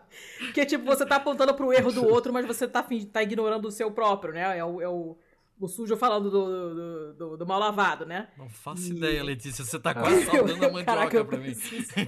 eu preciso catar esse negócio. Eu joguei tanta coisa diferente hoje que não sei nem mais em que língua que eu tô pensando. Mas é, é uma situação semelhante. E quando ele falou isso, eu, eu ri alto. Eu tava na rua, eu dei uma gargalhada. Porque é, o cara tá falando do começo do Império Otomano, sabe? Da República Marinária de Veneza. A parada aconteceu trocentos milhões de anos e já se usava a corrupção como essa coisa, como esse espantalho, né? A gente, acho que a gente não vai conseguir se livrar disso nunca. não sei, eu não tenho muita Não vai, não vai. Você, você pode ter certeza. É, você tem. Na história recente brasileira, você pegar o é, o Vargas, a, a, carta do suicídio, a campanha que vinha sendo feita contra ele, aí depois você tem o que é, foi feito com o João Goulart, o próprio Juscelino também, quando ele que, é, tinha tinha chance de, de voltar ali, acho que, 60, acho que 68, 69, e aí surgiram também com uma história de apartamento na Vieira Solto, envolvendo ele, Aí você tem o Collor com caça aos marajás. É um é um discurso velho que de tempos em tempos o pessoal dá uma lapidada, coloca ele na praça de novo e cola, porque você tem uma, uma população com assim, um, juízo crítico muito baixo, né? E se deixa é, levar muito fácil, se de, ouve o canto da sereia com muita facilidade. Né? Então e, e esse pessoal, assim, me, me, espanta, se o, o leigo, se o cidadão comum, humilde, é, embarcar nessa, pô, tudo bem, né? Não vou, assim, não é o ideal, queria que fosse diferente, mas eu dou um desconto. Agora, um sujeito com uma, uma formação em nível superior, que passou num concurso difícil, que está exercendo é, uma função importante uhum. né, na, na, nossa sociedade, entrar nessa onda, olha, é de um provincianismo inaceitável. Né? Lembrei agora daquela procuradora. Da... Esse pessoal do interior é muito simplório. Né? ah, incrível, funciona perfeito para eles. Uh, cara, deixa eu te perguntar uma coisa. É, a gente já passou aqui por uma série de, de questões de como a, a Lava Jato, ela, além de, de todas as implicações, ela é muito mais até política do que jurídica. E o velho Lula, que não é bobo nem nada, né? Sabia disso tanto quanto nós. Então, assim, de, de que forma o Lula interferiu ou participou da sua própria defesa, sabendo que esse julgamento tinha essa veia política tão tão latente assim ele ele chegava a participar da, uh, da forma como era traçada a estratégia de defesa, sabendo que essa defesa certamente vazaria e certamente serviria de narrativa para alguma coisa, ou não? É, o que eu posso dizer como testemunha, né, atuei no caso defendendo um corréu, mas é, acompanhei as audiências, é, sempre tive muito próximo né, do, do Cristiano que, a quem eu sempre faço questão de parabenizar, que fez um trabalho hércules, muito difícil. Eu diria que poucos é, advogados é, teriam condições psicológicas, emocionais de segurar é, essa avalanche né, que, ele, que ele segurou, enfrentou ao longo de anos, até agora, recentemente, conseguir, enfim, ver reconhecidas as barbaridades, as arbitrariedades que ele denunciava na defesa do Lula. Mas eu tenho a impressão de que o, o Lula, pela genialidade política de vida que ele tem, muito cedo ele deve ter percebido que é, a defesa dele, sim, confiada ao profissional, tinha que ser feita e foi feita, mas o que é, seria determinante para que fosse reconhecida né, a inocência dele, para que ele conseguisse reverter né, o, é, a avalanche que, que tomou ele, a família dele. E é importante sempre mencionar o seguinte: numa situação como essa, é, mesmo que o sujeito não vá para a cadeia, não esteja cumprindo uma pena, só o processo por si só é uma pena para ele e para a família dele. E para a família, muitas vezes, é mais doloroso, mais difícil, mais angustiante do que para o próprio acusado. Porque um sujeito como Lula, ele está na, na arena pública há 40 anos. Ele já passou por uma série de situações, ele está forjado na ele foi forjado na adversidade, ele está preparado para situações de estresse como essa. Né? Agora, muitas vezes a esposa, os filhos, a nora, os netos não estão preparados, porque não são pessoas públicas, mas pagam o preço de é, ter um, um pai, um, é, um avô, um marido que é uma pessoa pública. Veja o, o caso da Marisa, né? Uhum, é, ela, creio que muito do que ela passou em termos de saúde ali, o que levou ela a óbito, não tenho dúvida de que foi a pressão causada pela investigação, né?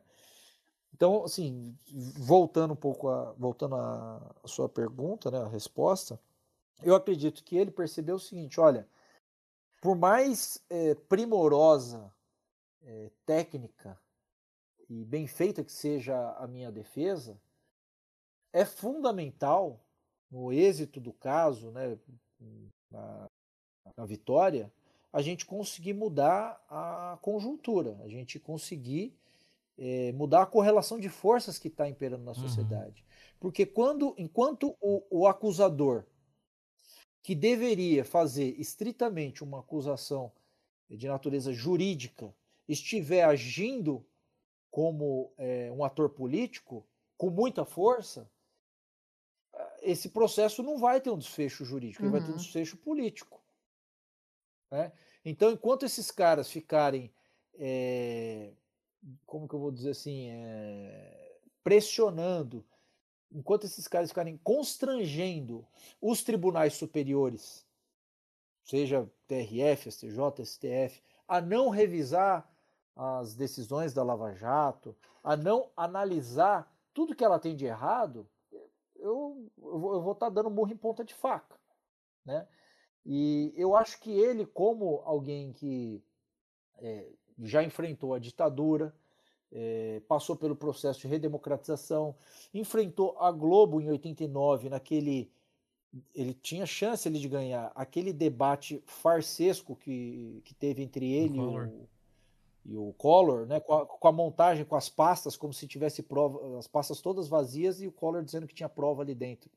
Aquilo foi determinante no resultado da, da eleição.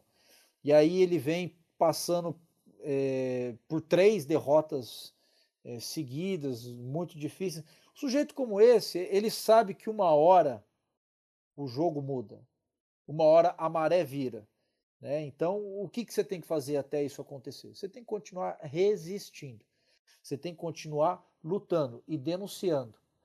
E aí, ele denunciando politicamente, inclusive com a liberdade dele, uhum. né? eu acho que o ato, o ato de é, ir para a prisão foi um tapa na cara.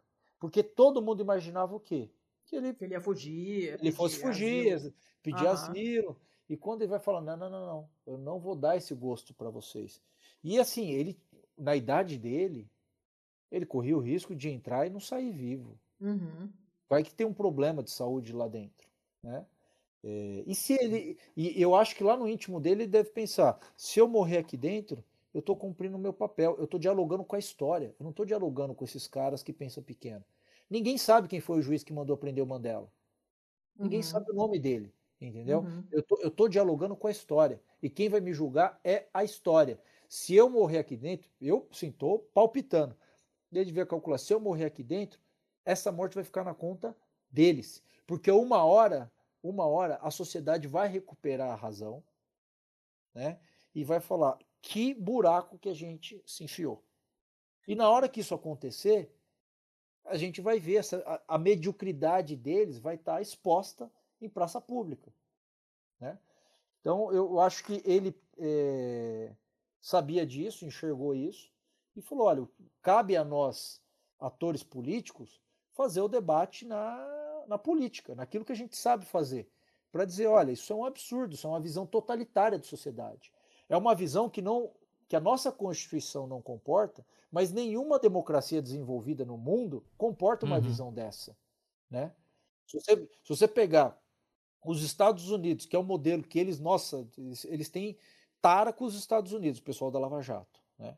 É, é fetiche. E, você pegar o, o modelo norte-americano do sistema de justiça, você tem uma série de coisas lá que está sujeita a críticas tal, mas você tem um, uma série de arbitrariedades que a Lava Jato praticou que jamais seriam admitidas no sistema como o norte-americano. Né? Então, você fala assim, pô, se a gente vamos pegar e, e seguir mesmo é, no pé da letra o modelo que vocês acham que é o ideal, vocês estão ferrados. Tem um monte de coisa que vocês fazem aí que jamais seria admitido. Né? Então, é, eu acredito que é difícil você conseguir ter essa lucidez, essa tranquilidade de olhar no olho do furacão quando a coisa está pegando fogo. Imagine quando ele, por exemplo, foi conduzido coercitivamente, quando é, foi denunciado, quando foi para as audiências, aquele, olha, aquele circo que foi montado, aquele circo que foi montado pro dia do interrogatório. Não, não, não, no interrogatório em Curitiba. Ah, é uma sim. vergonha. É uma vergonha, é uma vergonha. Me, me, me, diz qual é o risco, quando foi que o sujeito é, incitou qualquer dos apoiadores dele, dos correligionários dele, a depredar, invadir é, o prédio da justiça. Nunca. Nunca. Ao contrário, ao contrário desse vagabundo que está sentado na cadeira de presidente da República. Que, que todo dia está incitando as pessoas uhum. contra as instituições. Né? E aí, veja, quando teve interrogatório, mesmo o sujeito nunca tendo dado qualquer motivo para tanto, eles armaram um circo com, lembro, acho que 10 mil policiais, cercando o bairro inteiro, helicóptero para todo lado, como se você tivesse ali conduzindo para a justiça para ser ouvido é, perante o magistrado o maior traficante da Terra. Uhum. O, o, aquele Uhum. mexicano. Pablo Escobar. O Charles Manson. É, sabe? É, é. É, sabe? Não tem cabimento um negócio desse. Não tem cabimento. Você, você vê o, o grau de, é, de loucura que a coisa chegou. E a sociedade assistiu a tudo isso, alguns aplaudindo, outros anestesiados. Né? Muita gente ficou indignada, mas estava anestesiado. né? É, Era difícil você conseguir é, estabelecer diálogo, denunciar, é, se contrapor a isso, porque a Lava Jato, com sua visão autoritária, por um período, infelizmente, se tornou uma voz é, única. Né? É, O negócio era monotemático, monocórdico, era difícil você conseguir se contrapor a isso. Uhum. Dona Letícia, Ai, mais alguma coisa? eu tô naquela. Não, eu tô naquela tristeza de. de aquela bad de achar que não tem conserto, sabe? Assim, Eu, eu, eu, acho que, eu acho que, assim, olhando em retrospectiva, eu acredito que isso deve servir de um grande aprendizado democrático. É, o, o Mujica tem um. Assisti uma entrevista dele um tempo atrás, e aí perguntaram para ele o seguinte: pô, mas é, você não acha. Fizeram uma pergunta mais ou menos na linha de: você não acha é, incrível absurdo que, mesmo a gente tendo experiências recentes né, de tota- totalitárias, é, de erros da sociedade que, a, que a sociedade comete, e a gente repetir esses erros, aí ele mencionou o seguinte: falou, olha, cada geração tem que cometer seus próprios erros. Porque isso faz parte do aprendizado, faz parte do amadurecimento né, de uma geração. Eu, é, a gente pode ter uma visão fatalista de olhar para esse período e imaginar, pô, o Brasil não tem condição, o Brasil, olha o que a gente fez. Como a gente pode olhar e falar, tá, é, aconteceu tudo isso, o ideal era que a gente tivesse tomado um outro rumo, não tivesse seguido por esse que a gente é, seguiu. Mas a gente pode também olhar e falar, tá, isso está vivo na nossa memória, vamos ver o que a gente pode fazer para não cometer esse erro novamente, para aperfeiçoar o sistema uhum. né? vamos seguir. E é, é o que nos cabe, a gente ter uma visão é, realista né, do nosso entorno, mas ser otimista na ação. Eu acho que é, a, a gente já provou que é possível ser melhor do que isso. Eu, eu sou muito entusiasta do, dos, dos governos do PT de 2003 a 2015. Não, não acho que é imune a críticas, longe de mim, longe de mim. Eu acho que tem muita coisa que pode ser melhorada, aperfeiçoada. Só para dar um exemplo, uma crítica. A legislação que possibilitou a Lava Jato praticar esse monte de arbitrariedades foi toda ela, a essência dela, criada nos governos do PT. Uhum. Uhum. né? Sim. houve uma ingenuidade de imaginar que você é, você autorizando né é, essa série de medidas muitas delas assim mal reguladas e, é, que não tem assim um, um- um respaldo na nossa constituição que isso em algum momento não se viraria contra o próprio é, criador né dessa dessa legislação aí desse arcabouço normativo então é, isso é um exemplo. Eu acho que tem muita coisa que serve de aprendizado, mas foi um período que eu acho que a- gente acreditava que era possível, né? Você tem desde as revistas é, mostrando isso, que o Brasil, em 2010, que o brasileiro é o povo mais feliz do mundo, agora Uhum. vai, o Brasil realmente Sim, vai sim. vingar, né? O país do Capa futuro da chegou. Economist, não sei o quê. Exatamente. Eu lembro de ter ido. é, eu ter ido fazer um mochilão na Europa em 2011. Nossa, as pessoas. O brasileiro tinha orgulho de falar que era brasileiro no exterior. Aham. E as Uhum. pessoas tinham inveja do brasileiro. Né? As pessoas andavam de. é, o brasileiro sempre foi é, bem querido ao redor do mundo pela nossa alegria, pela maneira como a gente vive, né? O espírito brasileiro muito alegre. Mas naquele período era uma coisa absurda. As pessoas tinham inveja, queriam vir morar no Brasil. E olha o que, que a gente está passando hoje, né? A vergonha. Eu acho que a gente pode olhar para trás e falar, olha, dá para fazer melhor. Vamos, vamos acreditar que é, esse tempo vai passar. Ele não, não vai ficar aí eternamente. Ai, meu Deus, Cher te ouça. Seu Thiago, acho uma, uma boa nota pra gente se encaminhando pro fechamento, não? Ou você tem mais Sim, alguma coisa Não, vamos, vamos acabar assim que tá acabando esperançoso, Vamos- tá acabando legal. liberar- é, não- tá bom. Acho não vamos a estragar esse a clima, a não. Ai, meu Deus. Porque assim, a- Anderson, eu tô, eu tô longe, né? Eu saí, eu fui embora do Brasil novamente agora, tem, sei lá, meses, e, e mesmo assim é muito angustiante, a gente não consegue se desligar, né? Ainda mais porque fazendo podcast e convivendo com o Thiago, que é cracudão de política, e o nosso grupo de apoiadores, a gente passa o dia inteiro comentando a CPI, as maluquices todas e tal, não sei o que, não tem como desligar, né? Então, cara, é, é, é foda, mas vou, vou tentar pensar mais desse, desse seu, teu, jeito, teu jeito, teu ponto de vista aí, que eu acho que dá uma, uma desdeprimida. Mas, não joga então, a culpa em mim, não, porra. não, o senhor não, não ouse dizer que é inocente nessa história. Não ouse. É, vamos então passar para nossa sessão de dicas culturais, que é a balada do pistoleiro. Desta vez eu avisei o Anderson com antecedência que tinha, é, que tinha essa, essa coisa, porque eu frequentemente esqueço de estamos avisar. no, estamos no episódio 131, talvez essa seja a terceira vez que ela fez isso adiantado. Não é verdade, não é verdade. Eu, eu lembro, eu lembro. Mas às vezes eu não lembro. Então, vamos lá. Quer começar, seu Thiago? Ah, não, não quero começar. Não? Então Não. eu vou começar porque eu estou temática. Ó, Eu nunca estou temática. As minhas dicas nunca têm nada a ver com o assunto, mas hoje tem.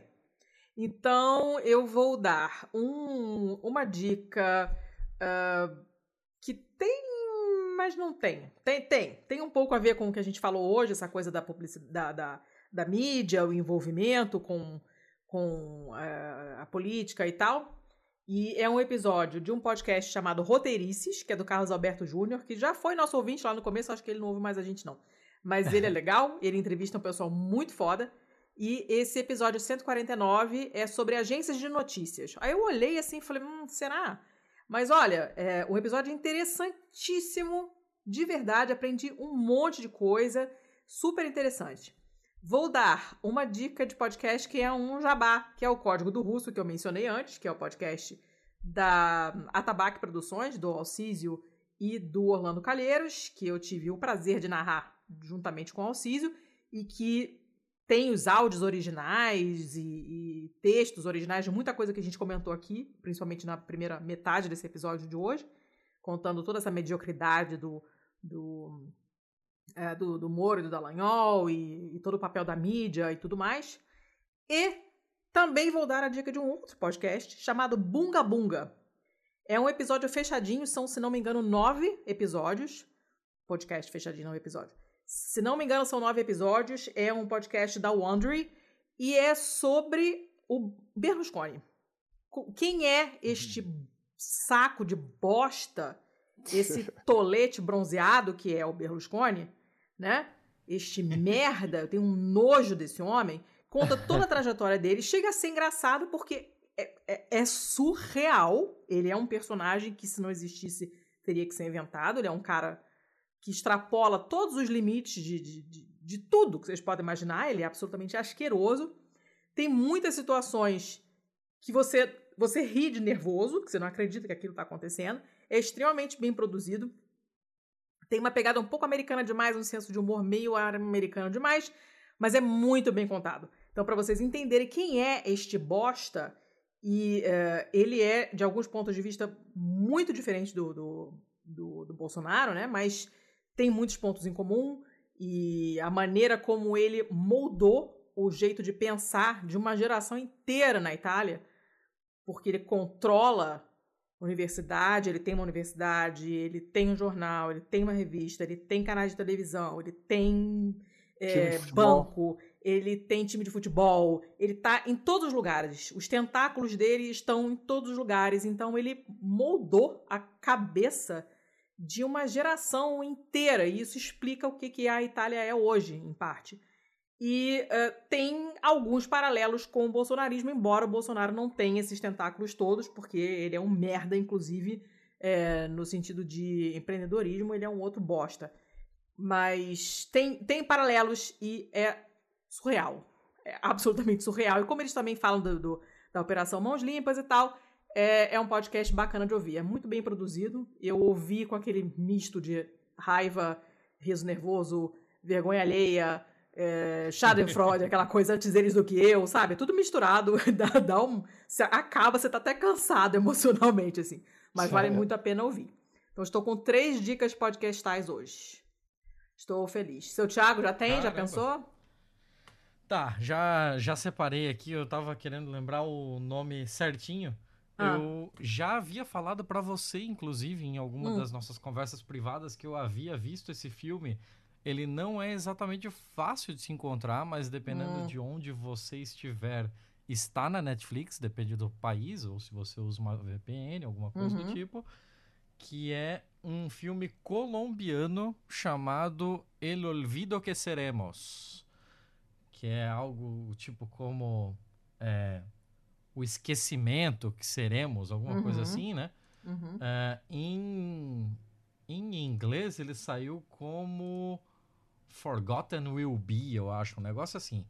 Mas eu, eu vi o, o original. E ele é um filme sobre um livro escrito pelo filho do protagonista, sendo que o protagonista desse filme é o Hector Abad Gomes, que é um ele é um ícone assim, ele é ele é para Colômbia algo como, sei lá, o o Oswaldo Cruz é para o Brasil, sabe? Hum. Ele é um grandíssimo médico sanitarista ele é o fundador da primeira escola de saúde pública da Colômbia, da Escola Nacional de Saúde Pública.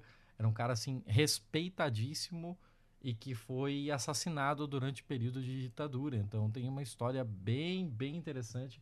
Não é um filme fácil, não é um filme leve. Ele deve ter umas duas horas e meia claro por aí. Claro que não é nem fácil é um nem leve. Indicação rápido. sua, não, não podia ser, sei lá. Mas, mas é um filme muito legal. É um filme muito legal. Eu não lembro sequer como eu caí nele. Mas eu tava procurando algumas coisas assim de países fora do eixo, né? Pra gente não ficar ali só em cinema americano, cinema inglês. E aí foi, uma, foi um bom achado. É, você um não comentou achado. dele comigo, não, mas já botei ele na lista aqui, tá aqui na pauta. Eu tenho certeza que eu comentei. Eu tenho certeza que não. Vou fazer uma busca agora na Depois a gente lava essa não... roupa suja, não tem problema. Eu sei que não aconteceu. Anderson, e você? Opa! Olha, acho que eu vou é, dar duas dicas. Uma é um documentário nacional. Ele deve ter sido lançado uns acho que seis ou sete anos atrás. Acho que ele, não sei se é 2013 ou 2014. É, se chama Um Sonho Intenso. É um, um documentário é, em que são feitas várias entrevistas com intelectuais brasileiros. Você tem ali historiadores, economistas, eu recordo Celso Amorim, Maria Conceição Tavares, Luiz Gonzaga Beluso, o Carlos Lessa. Eles são questionados sobre as razões de o Brasil ser um país eh, subdesenvolvido, é, o processo de industrialização na era Vargas, depois é, com Juscelino, a, a ditadura. Eles fazem análises né, sobre o Brasil moderno. Eu acho muito interessante. É, você tem visões críticas ali, mas também tem um, algumas é, alguns lampejos de otimismo, eu diria, de assim, daquelas personalidades que já viveram bastante, né? pessoal ali já na casa dos 70 anos, eh, que foram atores, protagonistas aí do Brasil moderno, e que eu acho que ele, por mais que tenha uma visão crítica né, do, das dificuldades pelas quais a gente passa enquanto sociedade, é, conseguir transformar o Brasil no país do futuro, né, uhum. mas no presente. mas eu acho que ele deixa uma mensagem positiva no final. É de 2013, é, então documento... tô, tô, vendo aqui. É de 2013? Uhum. Ah, É, eu, eu lembro que ele, ele foi lançado ali O último na ano véspera. É... É, exatamente, isso que eu ia falar. Aham, Pouco antes de a gente começar a descer a ladeira. Esse é um. E a outra dica que eu pensei é um filme da época em que o Ricardo Darim não tinha virado ainda uma O Ricardo Darim. celebridade. É. E é um dos melhores filmes, na minha opinião, dele. É, é um filme sensacional. Chama Nove Rainhas. Ai, eu amo esse filme. Esse É filme maravilhoso esse É filme. muito bom, muito bom. Porque ele e o outro ator, que agora me fugiu o nome, que contracena com ele, né? São dois protagonistas, o cara também é muito bom. né? Então são, não- sem dar muito spoiler, mas é, dois estelionatários que vivem de golpes ali e um tem muita é, desconfiança em relação ao outro. né? O final é totalmente inesperado, né? Sim, sim, filmaço. surpreendente. Filmaço. Baita Eu me filme. lembro, eu me lembro com quem que eu vi esse filme, cara. E lembro do cinema onde eu vi esse filme. Foi no ano 2000. Olha, Eu tava pra me formar. Cara, filmaço. Putz, vou até rever agora, me deu vontade. Ah, que dica boa. Adorei, adorei. Ah, Legal. eu tô vendo aqui as imagens, eu sei qual é esse filme. Esse filme é sensacional. Saquei. Sensacionivers. é muito Realmente, bom. aqui o Ricardo Darim não era o Ricardo Darim ainda. Não, ele era só um Nossa. ator. Não era. Ô, Ricardo Darim. Ah, adorei. Ótimas dicas. Vamos aos Legal. jabás. Anderson, quem quiser te seguir nas redes, quem quiser ver seu trabalho, você tem rede social? Ou fechou tudo como nosso último convidado, porque estava sendo ameaçado e, e resolveu Não, que não, não vale a pena? Eu tenho, tenho rede social, é, é aberta. É, eu não fico publicando muita coisa do direito. Eu, eu uso mais para assim, fazer algumas críticas, brincadeiras aí em relação à desgraça que a gente está tá vivendo, né? É, mas está lá, o Instagram é Anderson Bezerra Lopes, tudo junto. Na época da Lava, no auge da Lava Jato, naquela época acho que eu nem tinha Instagram, era Facebook eu tinha muito muita discussão, de vez em quando aparecia alguma mensagem é, ameaçadora, né? Os, os haters, eu, eu dava risada quando é, quando não, né? Se eu tivesse muito bravo, eu não dava risada. Eu, eu respondia e falava, pode aparecer, pode vir. Eu era muito maluco, né? Cheguei, cheguei a pass- passar o endereço, ó, tô, tá aí. Ai, meu Deus. Tem muita, é, é uma loucura, né? Se você parar para pensar, fazer isso, você nunca sabe se tem uma pessoa do outro lado que é realmente desequilibrada e que vai atentar é, contra você por conta de uma opinião, por conta de uma divergência política.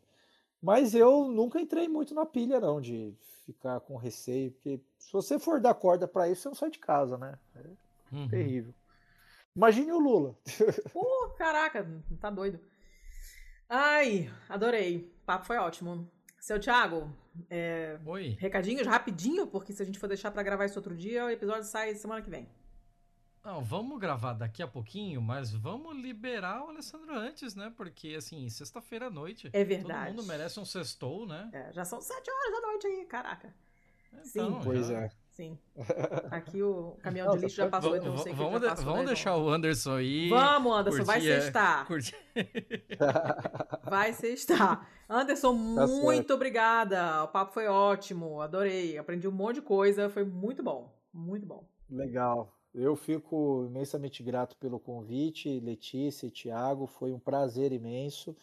E precisando, eh, querendo, eu estou à disposição, estou às ordens para novos papos. E o pessoal que eh, acompanha o podcast, nos ouvir também, se quiser bater um papo, eu estou aí à disposição. Tá certo? Oba! Maravilha, maravilha. Oba. Quando quiser vir aí contar fofoca, é, Adoramos fazer o, um lance a lance de algum julgamento aí, tamo aí, cara. Eu, eu não nego fogo pra esse tipo de, de pauta aí.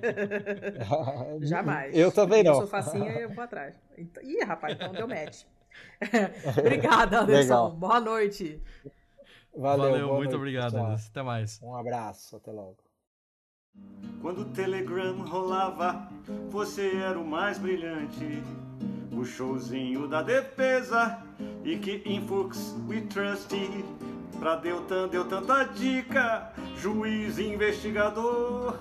Pelo que vi, tudo indica que mentira é o senhor. Hoje a casa caiu pra Dallagnol, já vazaram você. Glenn te enaltece só pode crer na TV. Glenn é do Intercept e a culpa é do PT. Hoje é só esperar mais lista com sua demagogia. Quero mais que você vaze com sua conge e companhia. E pra quem tá arrependido, por favor, não dê na vista.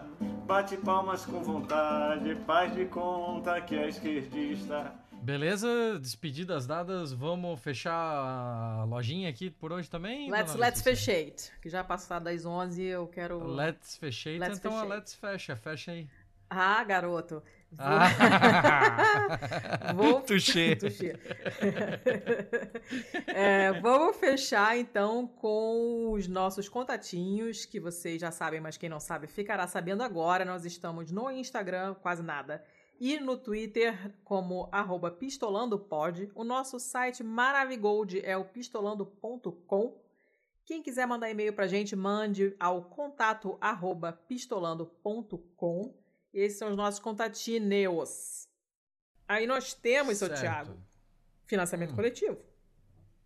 Uhum. Quais são? Ah, a gente tem o tal do PicPay, né? Que é pistolando. Ou pistolando pode? É pistolando. Não tem só. pode, é pistolando. É foda, tem lugar que tem, tem lugar que não Ai, tem. Tá bom, então. Então lá não tem.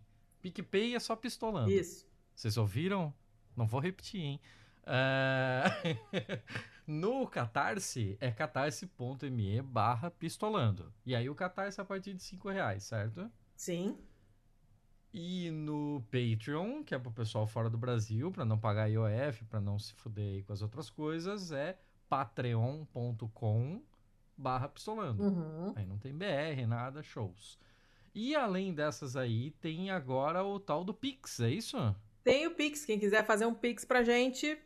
Pô, esse mês E sobraram qual é o Pix, dona aí. Letícia? O Pix, a chave Pix é o nosso e-mail, então contato arroba pistolando.com, Perfeito. né? É isso então.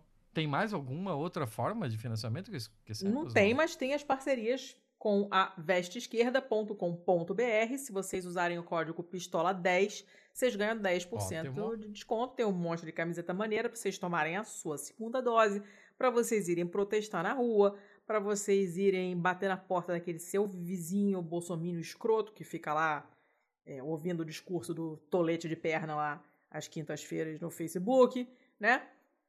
Então eu acho, eu acho tendência. Ah, e por último, mas não menos importante, Hum, tudo nesse podcast é feito pela Estopim Podcasts, que somos aí. você e eu, né? Basicamente. Exato. E é isso aí, a gente Eu produz, você, você e eu. pré-produz, pós-produz, periproduz, a gente faz tudo. Então, se você precisar de uma mãozinha aí para editar, para fazer a parte gráfica, para fazer uma vinheta, para fazer, sei lá, um roteiro, locução, que eu gosto, chamem a gente, vem no E problema. o que a gente não fizer, a gente arruma quem faça também. né? Exatamente. Aqui o negócio a gente se vira. Tipo, capas, Aqui site. a gente se vira. Tem, tem a nossa, nossa rede de agregados aqui para serviços mil. Isso aí. Isso aí, isso aí. Pô, não vai ser fácil fazer uma capa pra esse episódio, não, cara. Vou ter que hum, pensar. É, é só isso. Eu chega, acho né? que você vai acabar usando o meme lá do, do Moro com a carinha pequena na cabeção. do, É. do vou proibir o. É, eu, eu tava pensando nele porque eu amo esse crimes. meme, né? As pessoas sabem que é um dos meus memes preferidos no mundo. Já recebi mil versões dele, que eu amo. Mas eu tô pensando no que, que, eu, vou, que, que eu vou escrever. Aguardem e confiem. É, chega, deixa eu dormir. Ah, deixo quase, deixo quase. Só me responde um negócio. Ah, Ah, peraí. é o quê? Deixa eu tentar copiar aqui e jogar aqui. Fala sério. Não parece o Adam Sandler?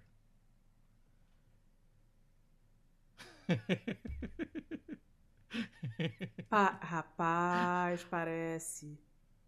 Porra, o Ricardo Darim tá parecendo a Dan. Porra, fiquei triste agora que não posso colocar essa foto como capa, porque não tem nada a ver.